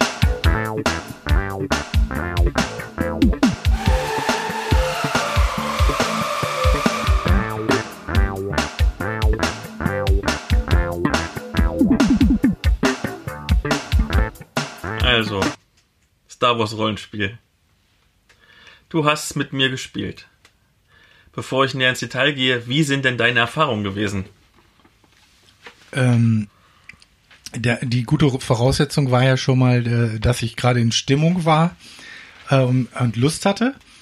Äh, ich fand, dass die ganze Aufmachung der Box, die wir gespielt haben, das war, äh, wie nannte sich das? Zeitalter der Rebellion. Zeitalter der Rebellion. Äh, klassische Aufgabe, Infiltration von einem Stützpunkt, auch recht übersichtlich. Ähm, ähm, ja, ich habe mich da äh, sehr wohl gefühlt, muss ich sagen. Ich, ich habe aber auch diese alten Jedi Knight Spiele gespielt und da, dann, dann gehen diese alten Filme los halt, ne? Ähm, ich habe mir auch wirklich Mühe gegeben und habe mal versucht, realistisch zu spielen und nicht äh, irgendwie satirisch darüber hinweg. Äh, und ähm, mir hat es großen Spaß gemacht. Und wie gesagt, die, die Aufmachung, Präsentation äh, fand ich sehr gut. Genau. Ähm, dann gehen wir erstmal kurz äh, allgemein. Und zwar, das ist ein würfellastiges und action- und erzählorientiertes Rollenspielsystem. Ähm, es gibt einen Regelmechanismus, aber drei Schwerpunkte. Und zwar gibt es einmal am Rande des Imperiums, da spielt man so ähm, Schmuggler im Stile von Han Solo. Dann Zeitalter der Rebellion, da spielt man halt Rebellensoldaten und macht Rebellenkram. Und Macht und Schicksal, wo man halt Jedi-Ritter spielen kann. Und ähm, das sind also quasi drei verschiedene ähm, Rollenspielbücher, äh, die aber alle miteinander kompatibel sind. Man kann also theoretisch auch, auch wenn es vielleicht vom Spielniveau nicht ganz passend ist, einen ganz normalen 0815 Rebellensoldaten spielen, der zusammen mit Jedi-Ritter loszieht. Ähm, das Regelsystem ist recht einfach. Du hast vier verschiedene spezielle Würfel, vom W6 bis zum W12, die entweder gut oder schlecht sind. Zum Beispiel Trainings- und Begabungswürfel sind gut und Schwierigkeits- und Kommuni äh, Komplikationswürfel sind schlecht. Du bildest daraus einen Würfelpool, ähm, also aus guten und schlechten Würfeln. Die schlechten meistens an, wie schwer das ist, die guten, was du kannst. Und vergleichst dann die Ergebnisse miteinander. Die Symbole stechen sich aus, also gute stechen böse aus. Und dann guckst du, ist am, sind am Ende noch mehr gute Symbole übrig oder sind am Ende noch mehr schlechte Symbole übrig. Und das ist dann das Ergebnis und es geht dann weiter. Und das Schöne eigentlich ist, dass es ähm, für jedes zwei Symbole gibt. Also es kann zum Beispiel passieren, dass du eine Probe problemlos schaffst ähm, es aber einen negativen Effekt hat, weil die Nebeneffekte quasi die negativen überwiegen. Keine Ahnung, du schaffst es, eine Tür aufzusprengen, meinetwegen, aber die Explosion ist so laut, dass die Wachen es hören. Und das macht das spannend. Also Ganz genau. Oder, oder umgekehrt, wenn du, du hast einen Fehlschlag, zum Beispiel, du, du willst einen Stormtrooper abschießen, aber du schießt daneben und der positive Effekt wäre jetzt aber zum Beispiel, dass du meinetwegen den Kronleuchter triffst und der fällt auf den Stormtrooper drauf. das Schöne äh, an der Geschichte, dass da Interaktion passiert zwischen Spielleiter und Spielern. Also der Spielleiter hatte in dem Abenteuer eine sehr lineare Geschichte zu erzählen, hatte eigentlich da, dadurch war er nicht gebunden so sehr äh, kognitiv sage ich mal und dann kann man sich auf diese kleinen Spielereien gut einlassen. Ich fand aber, dass dieses Würfelsystem so einen kleinen Gewöhnungszeit braucht, aber Ja. dann aber wirklich schnell intuitiv verständlich ist, ne? Ja, genau. Also die Proben gingen auch schnell von der Hand. Die Kämpfe waren trotzdem sehr taktisch, obwohl das ganze System generell eigentlich recht erzählerisch angelegt ist. Ähm, ein großer Vorteil ist, du hast halt echt viel Star Wars Fluff, ganz viel Atmosphäre. Das Ding lebt Star Wars, die haben halt die Lizenz und verbraten die mit ganz vielen Bildern und Begriffen und allem hin und her. Du hast viele Raumschiffe, viele außerirdische Rassen und alles drum und dran. Ähm, jedes Regelwerk hat ungefähr ähm, 450 Seiten und kostet als Hardcover 59,95 Euro. Ja, das ist schon auch selbst für ein Rollenspielregelwerk schon ein ganz stolzer Preis. Und ähm, es gibt zu jedem Themenschwerpunkt auch jeweils eine Einsteigerbox. Ähm, einmal halt für diese drei, die ich schon gedacht habe. Also das ähm, die Zeitalter der Rebellion für die Rebellen, am Rande des Imperiums für die Schmuggler und Macht und Schicksal für die Jedis, plus eine extra Einsteigerbox für das Erwachen der Macht für den Film. Ähm, die enthalten so ein paar Grundregeln und die Würfel, die du brauchst, die sonst 18 Euro kosten würden. Ähm, und immer ein vorgefertigtes Abenteuer gedruckt und noch ein da kostenloses Download-Abenteuer. Und das Besondere an denen ist eigentlich, dass die perfekt für Einsteiger sind. Also, wenn du noch nie Rollenspiel gespielt hast und du weißt noch nicht mal, was es ist, ne, du packst das Ding aus und du kannst, als während du Spieler, wenn du Spieler da bist und auch während du Spieler bist, während du das spielst und das erste Mal liest, kannst du bereits spielen. Ne, weil du hast Bodenpläne, du hast Marker, damit du dir besser vorstellen kannst, wo das ist. Es wird super erklärt. Also ich und Stefan, wir haben im Prinzip damals damit angefangen, Rollenspiel zu spielen. Ohne dass wir, gerade Stefan wusste überhaupt nicht, was es ist. Ich hatte mal einmal zugeguckt, woanders schon. für Einsteiger, also wenn du jemanden begeistern willst vom, zum Thema Rollenspiel und probier das doch mal aus, nimm so eine Box. Ja, also die äh, für Einsteiger ist diese Box auch gemacht, einfach deswegen, äh, von, das ist, deswegen sind die auch so präsentiert. Ich glaube, für Rollenspieler könnte das auch ein, Stapel weißes Papier sein. Wenn die Würfel dabei sind, dann äh, bist du glücklich, ne? Weil äh, der Fluff ist ja, ist ja längst mitgeliefert, ne? Ja, genau. Also, ne, also äh, das ist ja wirklich nur für Leute, die das wiederfinden wollen, ne? Genau. Und den Aufwand, den haben sie halt betrieben. Wenn ich ähm, von den sieben vier Boxen, die kosten jeweils zwischen 25 und 30 Euro.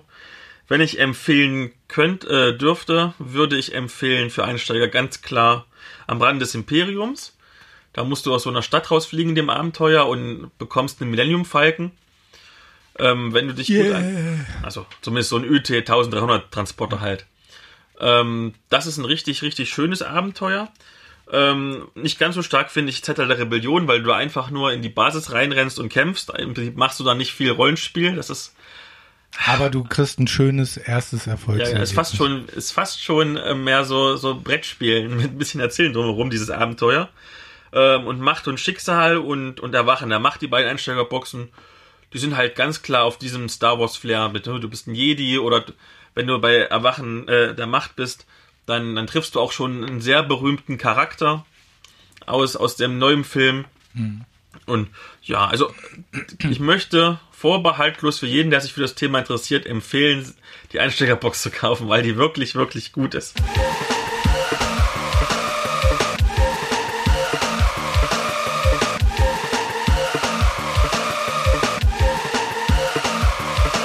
Aber eine Sache wollte ich dich noch fragen. Du wolltest unbedingt noch mir erklären mit den Würfeln und dem Komplementärprodukt. Das wolltest du doch noch erzählen. Was ein Komplementärprodukt ist. Genau. Ich glaube, unsere Hörer sind noch alles Wissenschaft Wirtschaftswissenschaftler und wissen, was das ist. Ja, das ein ist- Komplementärprodukt. Äh, das bedeutet, du hast ein Produkt, was du benötigst, um ein anderes Produkt zu betreiben. Also du brauchst zum Beispiel Benzin, um ein Auto zu betreiben. Und ähm, bei diesem Star Wars Rollenspiel brauchst du im Prinzip diese speziellen Würfel, um, um das zu spielen. Du hast, du könntest zwar auch die ganz normalen nehmen, müsst halt immer umrechnen und das ist halt immer ein bisschen ungünstig. Deswegen lohnt es sich schon auch, ähm, selbst wenn man das, das Buch kauft, so diese ähm, Einsteigerbox zu kaufen, einmal weil es ein schöner Einstieg ist und dann die Würfel einzeln kosten ja 18 Euro für, weiß ich nicht, wie viel da drin sind, 12 oder so, das reicht aber eigentlich. Ähm, und so eine Box, wenn du sie mal günstig kriegst, gerade Ulysses-Spiele, die die ja verkaufen, auf Messen und so, tun sie auch manchmal für 20 vertickern. Zahlst du 2 Euro mehr, hast noch ein Abenteuer dazu und Ja. kann man ruhig machen. Das passiert dann wahrscheinlich sowieso, dass du, äh, wenn du erstmal eingestiegen bist, äh, an diese Frage gerätst. ne? Ja, Was genau, das ist so voll, das macht so voll süchtig. Wir haben ja damals angefangen mit der am Rand des Imperiums Box dachten, ne, wir probieren mal dieses Hobby aus und guck, wo ich jetzt bin mit Podcast und, und Rollenspielding und allem drum und dran und was ich für Geld alles ausgegeben habe für Star Wars Rollenspielprodukte, weil die halt echt gut sind und so richtig atmosphärisch. Und gerade die, die, die, die Quellenbände, die, kann, die kannst du dir immer ins Regal stellen, weil es sind zwar ein paar Charakterwerte dabei, aber die haben auch so viele für normale Fans, die nicht Rollenspiel, interessanten Hintergrundinformationen. Die Investition hat sich gelohnt, jetzt bist du ja auch reich und berühmt und per Donate-Button äh, brettern hier die 1000-Euro-Scheine. Wir bräuchten, nein, wir wollen keine Donate-Button, wir wollen, Ach ja, jetzt, genau, jetzt kommt, jetzt kommt noch die Battle-Sektion. ganz genau, wir haben festgestellt, dass Mit die A. anderen professionellen Podcasts, die es so gibt, alle, alle betteln. Ähm, was betteln die alles? Äh, fünf Stände bei iTunes, obwohl ich glaube, wir gucken, haben eh alle kein iPad, wir gucken eh nicht drauf. Ähm, Wenn ihr einen Kommentar habt, gerne auch kritischen, freuen wir uns sehr drüber. Wenn ihr uns bei Facebook ein Like gebt, freut uns das auch. Ähm, abonniert uns, sagen die immer. Ja, könnt ihr machen, wenn ihr wollt. Freuen wir uns auch drüber. Ja, wir sind sehr dankbar. Genau. Und wenn, wenn ihr bei iTunes seid, steigt da aus. Das war der Podcast von, von Nerds gegen Stefan. Stefan,